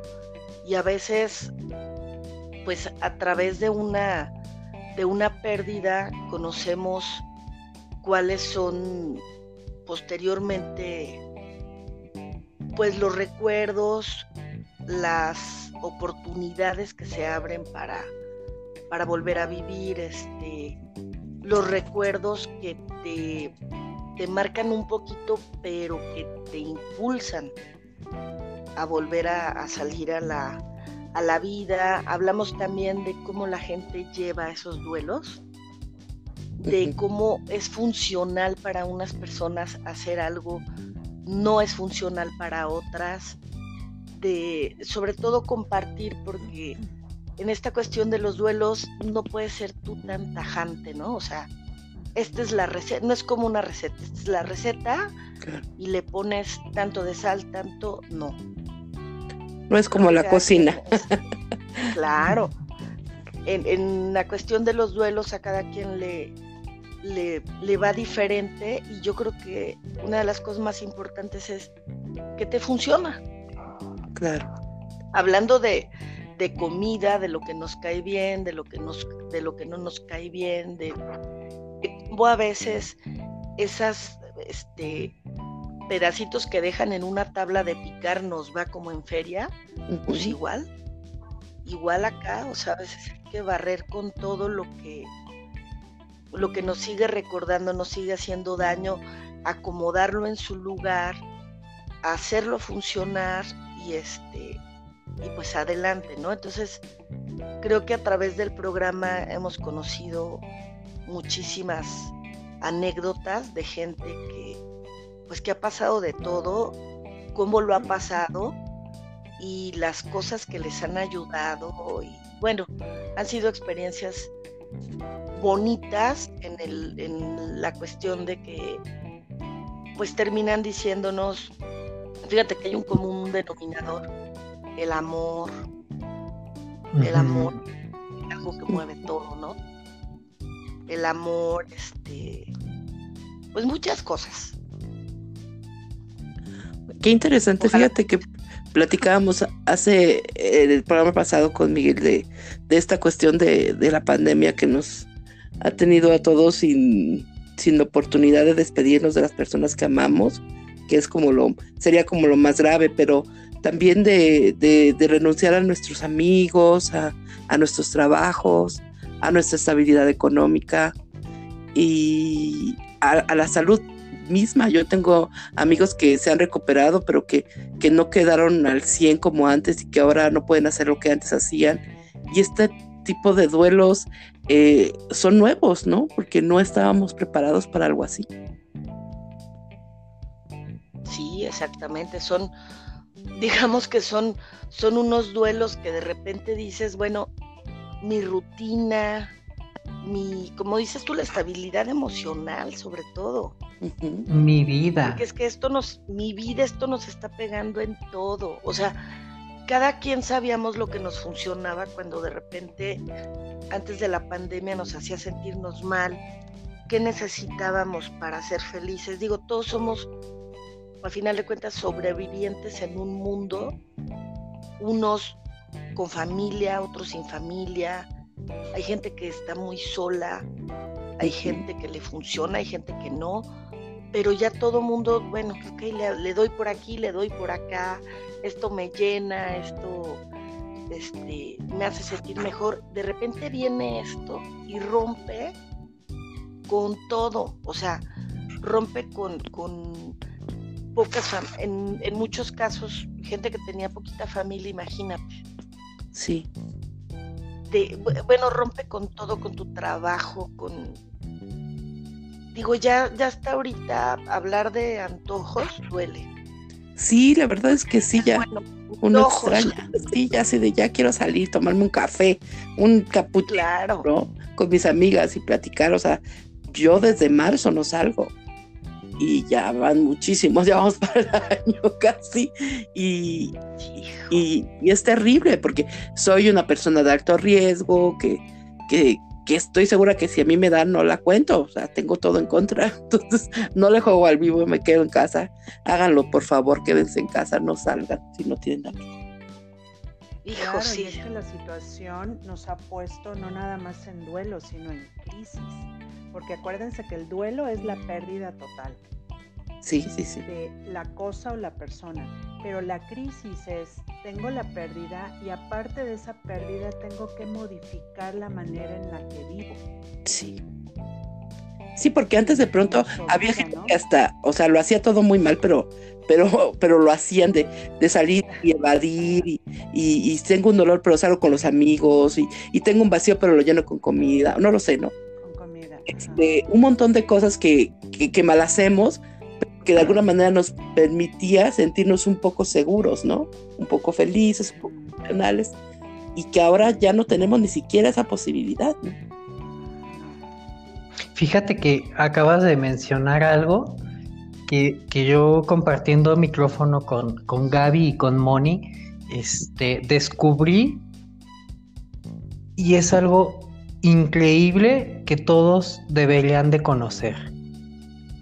Y es que este mencionábamos en, en, el podcast, en los caminos del duelo, que mucha gente recurre a, a vicios, a, a, cosas. Sí. ¿Y qué crees? No está del todo mal. Uh -huh. Este, yo lo que entendí ese día es que sirven como una muletilla las cosas y que la forma más correcta de vivir un duelo es como tú lo sientes o como tú lo quieres llevar. Así es. Sí, sí. Fíjense que ayer les voy a comentar rápidamente. Recibí una chica que me canalizó una persona que, dice que me conoce, pero la verdad es que yo pensaba que era una persona, pero no resulta que era otra que no conozco. El chiste es que llegó. Y desde mi perspectiva llegó muy serena, se sentó y le pregunté cuál era el motivo de su consulta. Y me dice, fíjate que mi papá falleció, le dio COVID y falleció. Pero muy serena, ¿no? Muy tranquila. Le dije, ok, ¿hace cuánto que falleció tu papá? Me dice, el lunes. Y esto fue ayer. Wow. Decía, lo único que pude hacer fue recibir las cenizas de mi papá y llevármelas a mi casa. Entonces yo llego, lo saludo, papi aquí estoy, papi ya me voy. Y me dice, y todos alrededor me dicen que estoy mal porque no he llorado. Y justo lo que comentaba Miguel, no es que esté mal, es que probablemente el, hecho, si ella lo toma totalmente abierta, se viene abajo, se desmorona, truena, ve tú a saber qué le vaya a pasar. Entonces el cuerpo es muy sabio y ¿qué hace? Se cierra. Y le dije, no importa, en algún punto tú vas a pasar por el duelo, porque cada persona es diferente y cada relación es distinta. Y pues ella llevaba una relación muy buena con su papá, no quedó nada pendiente. Sin embargo, el hecho de que era un hombre activo, que todavía trabajaba, que todos los días la saludaba, eh, llegaba, la abrazaba, hola papá, hola mi amor, ¿cómo estás? O sea, eso es desgarrador. Sí, qué Y le dije, no te preocupes.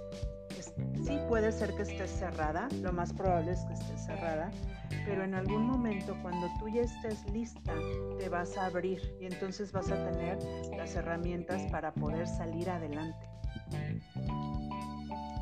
Entonces esto que comenta Miguel es muy importante. No, no se vale, creo que parte de la tanatología de la nueva era por decirlo así, tiene que ver con validar la experiencia de cada ser humano. En algún momento les comenté que cuando falleció mi papá, era un dolor en el cuerpo terrible. Duré como tres meses que yo decía, no quiero nada. Solo me levantaba para ir al consultorio y resulta que iba al consultorio a recibir a un paciente y al paciente se le había muerto el papá. Entonces, pues claro que lo, medio manejaba, llegaba a casa y otra vez era acostarme. Tardé yo creo que tres meses con ese dolor de cuerpo.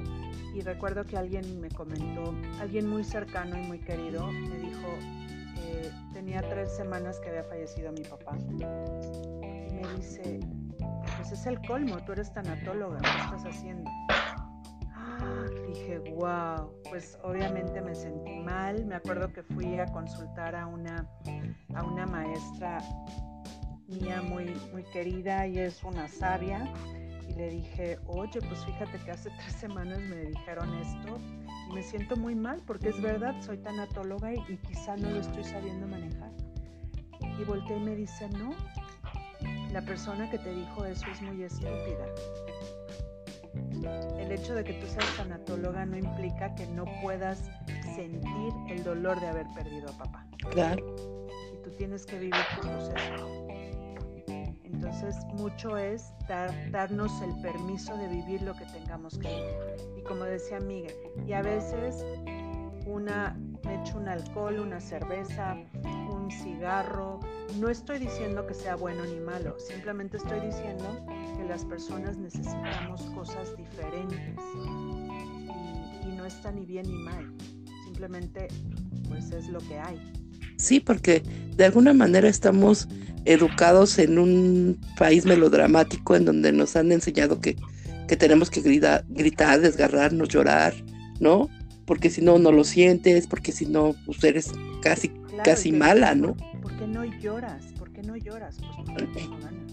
Y cada Ay, es que no has tocado, el, no has tocado fondo. Y es como, qué fondo te comes. Híjole. Claro. Pero sí. Oye, y hablando de la cocina, es como si te forzaran a comer algo que no te gusta. Ay, sí, eso es lo peor del mundo. Es que tienes que llorar, ¿no? O sea, es que no quiero llorar, es como que te comas la mayonesa. Yo que odio la mayonesa. Este, aquí, por algo así la odié, ¿no? Me conecté con eso de hablando de la comida. Es que tienes que aprender a comer de todo, ¿no? Mangos. ¿Sabes qué pasa? Que ¿Por qué? la Claro. una fuerza hasta que guácatelas. Entonces dije, no, bye, bye, adiós, no, yo no, ya, nunca más. Y la odié. Y la odié. Claro, pues es que la comida es uno de los grandes placeres de la vida, más allá de que nos mantiene vivos, eh, lo disfrutamos. Entonces, cuando se vuelve un tormento, pues no, Qué horror. no, no tiene ningún sentido, ¿no? Yo creo que también en, en, en la cuestión de los, de los duelos, pues hay que ser un poquito respetuosos, o más bien un muchito respetuosos de lo que está pasando cada quien, porque como lo ha dicho muchas veces Gaby, pasa lo que tiene que pasar. O sea, es, y, y de la manera que está pasando es la mejor manera, o sea, es como, como tú lo puedas llevar, como esté a tu alcance, o sea, no hay otra.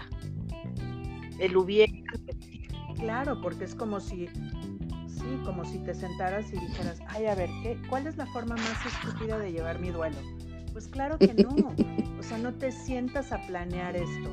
Te sientas y haces lo que puedes con los recursos que tienes. Exacto.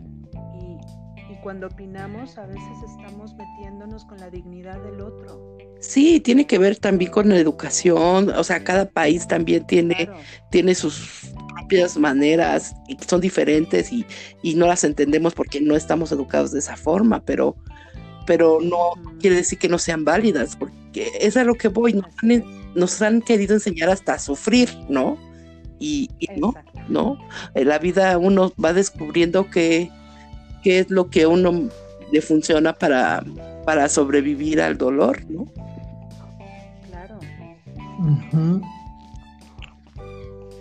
Y luego, este, Y bien interesante su programa, escúchenlo de verdad, creo que a todos nos hace falta conocer un poquito más de estos temas.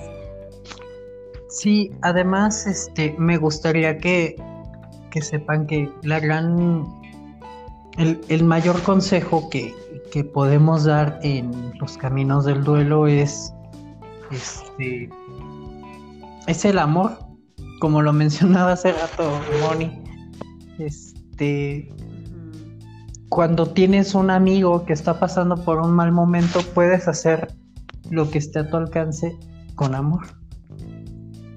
Desde el amor. Y a veces lo, lo llegamos a tocar con estas palabras, pero está el, el amigo que dice un chiste tonto cuando tú estás llorando, cuando tú estás mal. Esa es la forma de, de él de- de decirte te quiero, ¿no? Te amo. o aquí estoy, ajá. Aquí Estoy, claro. Exacto. No sé si te acuerdas, Moni, que cuando tomábamos clases con el, con el doctor Fernando Ajá. Gómez Urrea, nos decía que, que había miles de frases que no deberías decir. Cuando vas, por ejemplo, A pésame. velorio. Y creo que él en sus, ajá, en sus, en los apuntes que nos daba, nos puso varias hojas de toda la sarta de tonteras que a veces decimos. Obviamente sale desde el nervio, desde el no saber pues manejar un duelo o el no sentirte cómodo.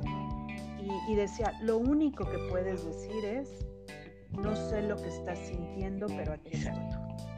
Claro. Exactamente. En eso se, se resumía el acompañamiento. Sí, y eso cuando no te sale la burrada de llegar y decir felicidades o alguna cosa así. Felicidades. O cuando llegas a un velorio y dices buenas noches a todos y dices, Buenas ¿cómo buenas noches? Yo nunca he podido saludar, te juro, cuando entro, pero digo, ¿cómo digo buenas noches? O sea, ¿Cómo digo? Pues es que también, o sea, por ejemplo, yo lo he vivido en este en velorios Y sí, sí pasa, este, que alguien llega y, hola, buenas noches, y todos le contestan, buenas Pues noches. sí. Buenas noches. Pues O sea, pero no lo, ven, no lo ven mal. O sea, No, simplemente. claro que no se ve No, mal, pero, pero uno como, bueno, siempre me he preguntado eso, cuando llego a un velorio, tengo que decir buenos días, buenas noches, o sea, se me hace como fuera de lugar, Sí. ¿no? Pero es nuestra manera de saludar y es coloquial, obviamente que está permitido, pero, pero sí es, es extraño. Pues sí, es como ir al hospital, está recién parida la mujer o recién operada y le dices, ¿cómo estás? Sí. No, yo tengo una amiga que me, me contestó horrible porque tuvo a su bebé y yo así, y duele mucho. ¿Y tú qué crees? Digo, no sé, por eso te pregunto.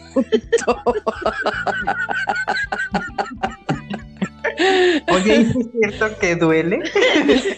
¿A poco sí duele mucho? ¿A poco sí? Y la otra pobre no podía moverse. Yo así, y sí duele mucho. Qué preguntas tan estúpidas hacemos a veces. Pero es el hábito, estamos acostumbrados a... Es como cuando preguntamos, ¿cómo estás? Y todo el mundo te contesta bien. En las sesiones que doy a veces grupales, siempre le me encanta, le pregunto a la gente, ¿cómo están? Bien. Y yo, ¿qué es bien? Ya, los metí en. Claro. Y yo, el, el idioma español tiene tantos adjetivos. Frustrado, traumado, cansado, obligado. O sea, hay tantas palabras que podemos decir. Y simplemente decimos bien. Y muchas veces el bien es, no te importa, no quiero decirte, eh, no quiero hablar del tema. Claro. Es una evasión total. Sí, hay que aprender a usar el lenguaje, decía mi maestra de, de, de análisis de texto, que las palabras tienen un poder muy grande y que, y que hay que usarlas con responsabilidad. Exacto. No, Bueno, y, pues yo y, este es muy importante. Eh, mencionaste algo de las palabras, pero también es muy importante la voz. El cómo las dices. claro. Porque quizá y no sabes qué decirle a alguien que está pasando por un mal momento en un funeral por- o, o o en un parto. Le dices y le preguntas, ¿cómo estás? O, o- o es que la verdad no sé qué decirte, pero con, con que digas las cosas de la forma más sincera, van a salir de un color que la otra persona va a entender ese color y sabrá que aunque no estés diciendo las palabras correctas, estás ayudando en vez de perjudicando, ¿no? Ah, claro, y ese Sí, claro, el mexicano. ¿no? Ese es un arte del mexicano, porque, a ver, si, si ahorita nos estuviera escuchando un, un colombiano, un brasileño, y supiera que nosotros de una palabra hacemos 80 significados, pero depende de cómo te ¿no? Entonces yo creo que tienes muchísima razón en lo que estás diciendo, Miguel, porque así como dicen en el pedir está el dar, en el cómo lo expreses. Y esto, imagínate, para, para un... Claro. Bueno, ya me imagino siendo yo gringo y queriendo decir, queriendo entender qué fue lo que le quiso decir, o sea, o por qué se ofendió, o por qué no se ofendió. Este, a veces me he preguntado si yo fuera gringo y conociera a una mujer mexicana. ¡No! ¡Qué horror! O sea, no. ¿Qué es lo que quiso decir? Y usamos las mismas palabras para todo. Pero sí, efectivamente, si alguien nos está escuchando y no es mexicano, necesita aprender a conocer la sensibilidad del mexicano y, y- y la jiribilla que le meten para decir las cosas. Porque si no, podemos Claro. irnos totalmente del otro lado. Digo, podemos decir una burrada, pero con el sentido correcto, pues la agarramos en el aire, no lo entendemos. Pero si estamos pensando algo y diciéndolo de otra de otro modo se puede prestar a mal. Claro. Muy difícil. Y es que somos muy transparentes. No, pero también el, el el español tiene demasiadas palabras que se utilizan para decir, bueno, demasiadas palabras que una misma palabra se utiliza para decir muchas Exacto. cosas. Un ejemplo de eso es el es sobre. Ajá. Quiero hablarte sobre el sobre que está sobre la mesa. Sí, ¿qué tal? ¿O no vengo a escuchar eso? ¿Qué? Y es correcto. Quiero hablarte del sobre que está sobre. Quiero hablarte sobre el sobre que está sobre la mesa. ¿Qué tal? Tres veces sobre. Y me refería a cosas Sí, distintas. Exacto. Sí. Y tenemos millones, bueno, no millones, pero sí muchísimas palabras. Y curiosamente, aunque fonéticamente suenen igual, No es lo mismo. este, no, y logramos captar dentro de la comunicación y de la energía de la palabra a qué nos ¿A qué se referimos. Por eso todos los, los extranjeros que hablan español, yo digo, no, güey. O sea, un, apla- una, un aplauso. O sea, qué bárbaro. Yo creo que a mí se me haría complicadísimo si estuviera del otro lado. Sí. No, y aparte ve- vete a diferentes lugares y diferentes interpretaciones y aquí significa una cosa y allá otra. Y en el norte otra. Y luego está el calor de cada tribu social. No, ¿no? no, no, no. Que ya tú no entiendes a los vaya, vaya, Tacubaya. Hijo, no. Entonces, ¿Qué quiso decir? Sí. No, y, a- y aparte hablando en doble sentido y viendo que te estás atacando de la risa y los pobres no tienen idea de que Exacto. Claro. Exacto. Sí, tenemos un lenguaje Sí. muy rico y todavía ya, este, somos, eh, no, no tenemos paz y entonces ahora ya estamos con el lenguaje inclusivo que, que tampoco entiendo, Que tampoco- que lo odio Ay. un poco. Así de yo, no lo entiendo, de verdad eso no lo entiendo. Perdonen ustedes, amigas feministas, saben que las amo y que estoy con ustedes. Sí, no, pero eso sí está difícil. de Yo, yo difiero mucho de ese tema. Este, no, no me agrada el, este, el llamarle inclusivo, este, a algo, porque en sí, inclusivo es incluyente y algo que incluye, incluye a todos o no incluye a ninguno. Claro, Entonces, un lenguaje inclusivo sería no solamente de voz, sino también de señas. claro. Ahí ya está mal, ¿no? Porque ya estoy Sí, incluyendo ya eh, una parte y la otra. Una acción inclusiva es, Tendría que eh, haber el baile, por ejemplo. es poner un letrero en, en, ahora sí, lenguaje inclusivo y en braille.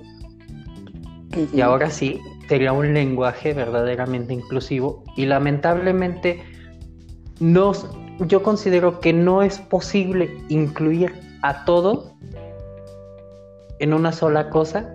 ¿Por qué? Porque si yo pongo un letrero o doy un mensaje en lenguaje inclusivo, agregándole señas, ¿en dónde estoy dejando las lenguas este, Claro. indígenas? A ver, di todas Sí, enseñas. Todas, todas. Y agrega Y en náhuatl. Todas enseñas en náhuatl, en, en purépecha, en tarasco, Sí. en, en todas las lenguas, no. Nos volvemos locos, o sea, es una cosa que la verdad a mí me da mucha risa y que creo que nada tiene que ver con, con, con ser Y, y nos hemos como complicado mucho, ¿no? Porque lo que decías, Miguel, es verdad. En el momento en el que yo denomino algo, automáticamente dejo otra cosa fuera. Entonces, creo que hacia donde nos tenemos que mover es hacia el respeto Exacto. Sí, y hacia, eh, hacia el, el darle el valor a todo, porque todo tiene valor. Sí. Pero sin hacer un esfuerzo, porque si hago el esfuerzo ya dejo algo fuera. No sé si me explico. Es como, vamos en pro de la mujer, la mujer, la mujer. ¿Y qué estás haciendo a veces? Pisoteando al hombre. Entonces te conviertes en Claro. lo mismo. Y ya te perdiste. exacto. Sí, Pero, pero no es tanto como eh, la vida de todos, de los hombres, de las mujeres, de las plantas, de los animales. O sea, Sí. de verdad yo creo que justo lo que eh, eh, esta palabra que se ha repetido todo el programa que es el amor es lo que nos va a hacer eh, una sociedad inclusiva porque el amor engloba todo Claro. Creo que es lo único que, que acertado, ¿eh? Creo que es lo único que podría ser inclusivo Claro. este, en su totalidad. Sí, que me dejen mis cala oigan pues ya nos si te pusimos das bien cuenta- que me dejen mis calabacitas, nada de calaba calabaces, no. no ni calabazas Sí, ni no. chilas Muy chilo.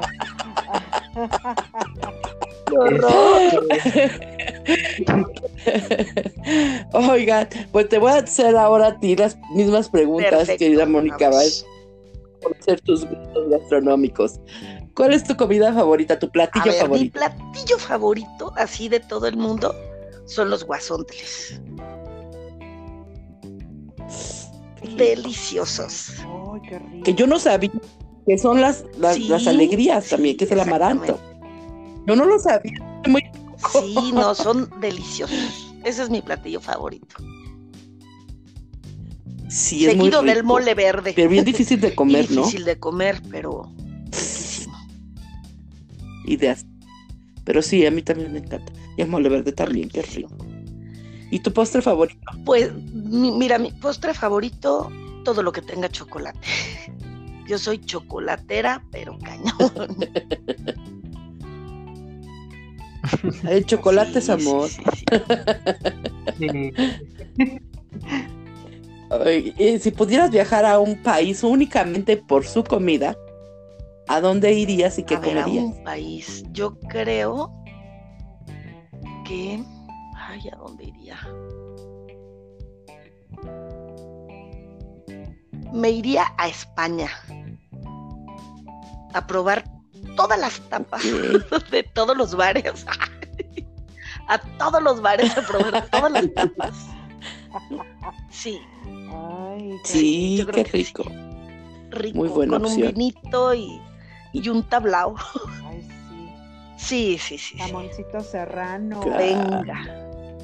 ¿Y cuál es tu favorita hablando de vino? y Bueno, mi bebida favorita, nor- normal, buena y sana, es, sería el agua Sí. de limón con chía. Eso me fascina.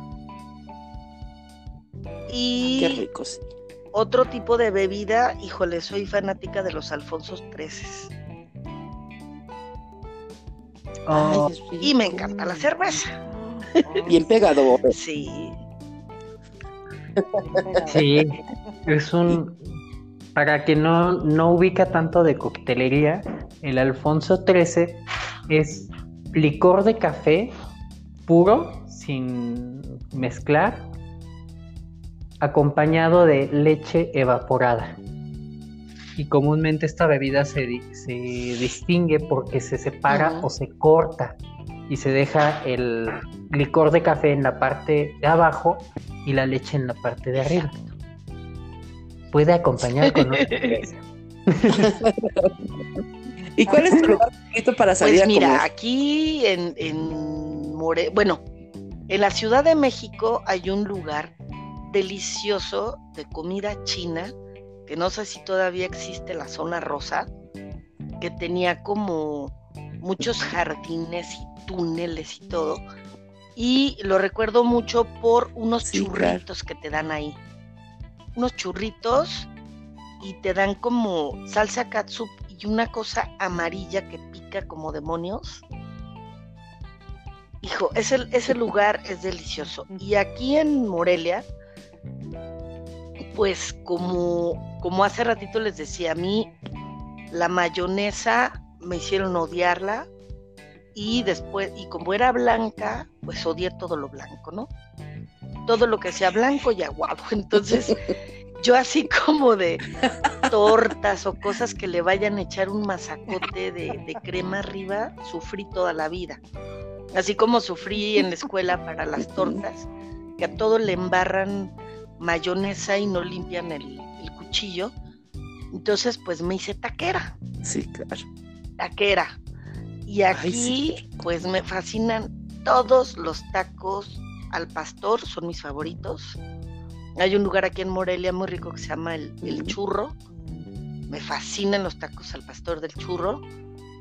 Este, hay otro lugar muy rico que yo creo que también yo metería dentro de mis favoritos, que es el que mencionó Gaby, porque tienen una diversidad de comida deliciosa.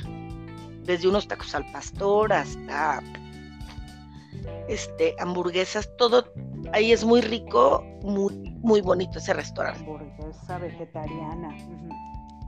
Ay, ya se me hace que cuando Sí, vaya a morir ay. tendré que ir ahí ya. Del- Dos recomendaciones. Delicioso. Suena prometedor.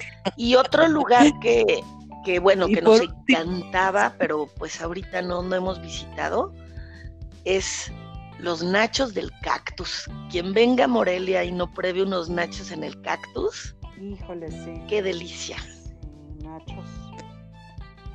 ¿Qué los hace diferentes? A ver, Tienen- No, tienen portobelo, tienen portobelo, tienen queso amarillo, pico de gallo, frijoles, este chistorra, Chistorra. pollo adobado y, y este y hongos portobelo. Todo Ay, qué rico, no, no, no, no pues. es una manacata de sabor delicioso eso. Sí, yo creo que nosotros somos fanáticas de los, de los nachos de, de cactus. De los nachos. de- Ay, sí. Oh, pues qué rico. Qué rico, No, qué rico. La verdad es que. de Jamaica ahí. ahí hay Uf. taquitos de Jamaica deliciosos. Qué rico. Ay, sí, los baguettes. Deliciosos. Este sí no lo he probado. Pero he probado los baguettes de pollo. Sí, Uy, riquísimos. Mm, es... Sí, muy rico. es buena. Aparte de que el, lu- el lugar es muy, el lugar es muy pues, padre porque es un lugar cultural. Y es un lugar que une todo, todo tipo de culturas, de música, de, de cosas aquí en, en Morelia. Este hasta digamos que alguien que venga a Morelia y quiera conocer algo de lo que se hace aquí, de música, puede ir ahí. Es que esa es otra cosa, ¿no? Una cosa es como, hay, hay lugares a los que uno va porque Ajá. come delicioso, hay lugares a los que uno va porque le traen buenos recuerdos, hay lugares a donde uno va porque se siente en Claro. casa, se siente cómodo, ¿no? Y otros donde el espacio te hace sentir a gusto y entonces no importa que nada más vendan Claro. chapata y capuchino, porque, pues porque ahí ibas cuando estudiabas, ¿no? Entonces, entonces eso es bien bonito de, de la comida que nos transporta, que nos lleva a, a otros espacios, a otros tiempos. Eh, estoy muy agradecida con ustedes dos, ha sido una plática riquísima en todos los sentidos. Ya me imaginé todos los sabores que nos han compartido hoy y, y pues no queda más que agradecer su presencia en este segundo Muchísimas episodio. gracias, Dunia, y eres, eres bienvenida. Ya cuando pase todo esto, tenemos que llevarte un tour de, de comederas de acá. Por Ay, favor, sí. hagamos un Sí. tour gastronómico. Para que pruebe las corundas, los Sí. uchepo, el Ay, los gazpacho. Ay, los buñuelos. rico. Los Sí, tendré que ir a Morelia bien pronto, nada más que pase todo esto. Querido Miguel, despides el programa.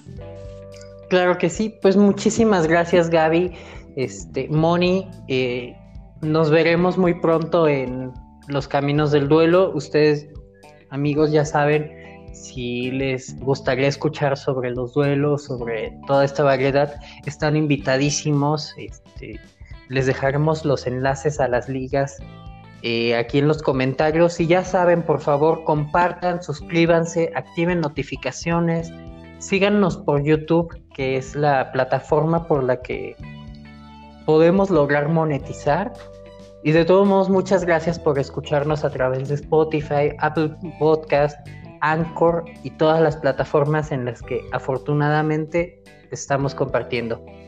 Sí, por favor, déjenos sus comentarios, eh, cuéntenos si se les antojó la las, dos recetas de este programa que está eh, dividido en dos partes para que lo disfruten y, y, déjenos saber qué es lo que quieren de este programa, qué les gustaría que, tocáramos en, los siguientes capítulos. Y bueno, recuerden como siempre que en la vida como en la cocina, el sazón lo pones tú.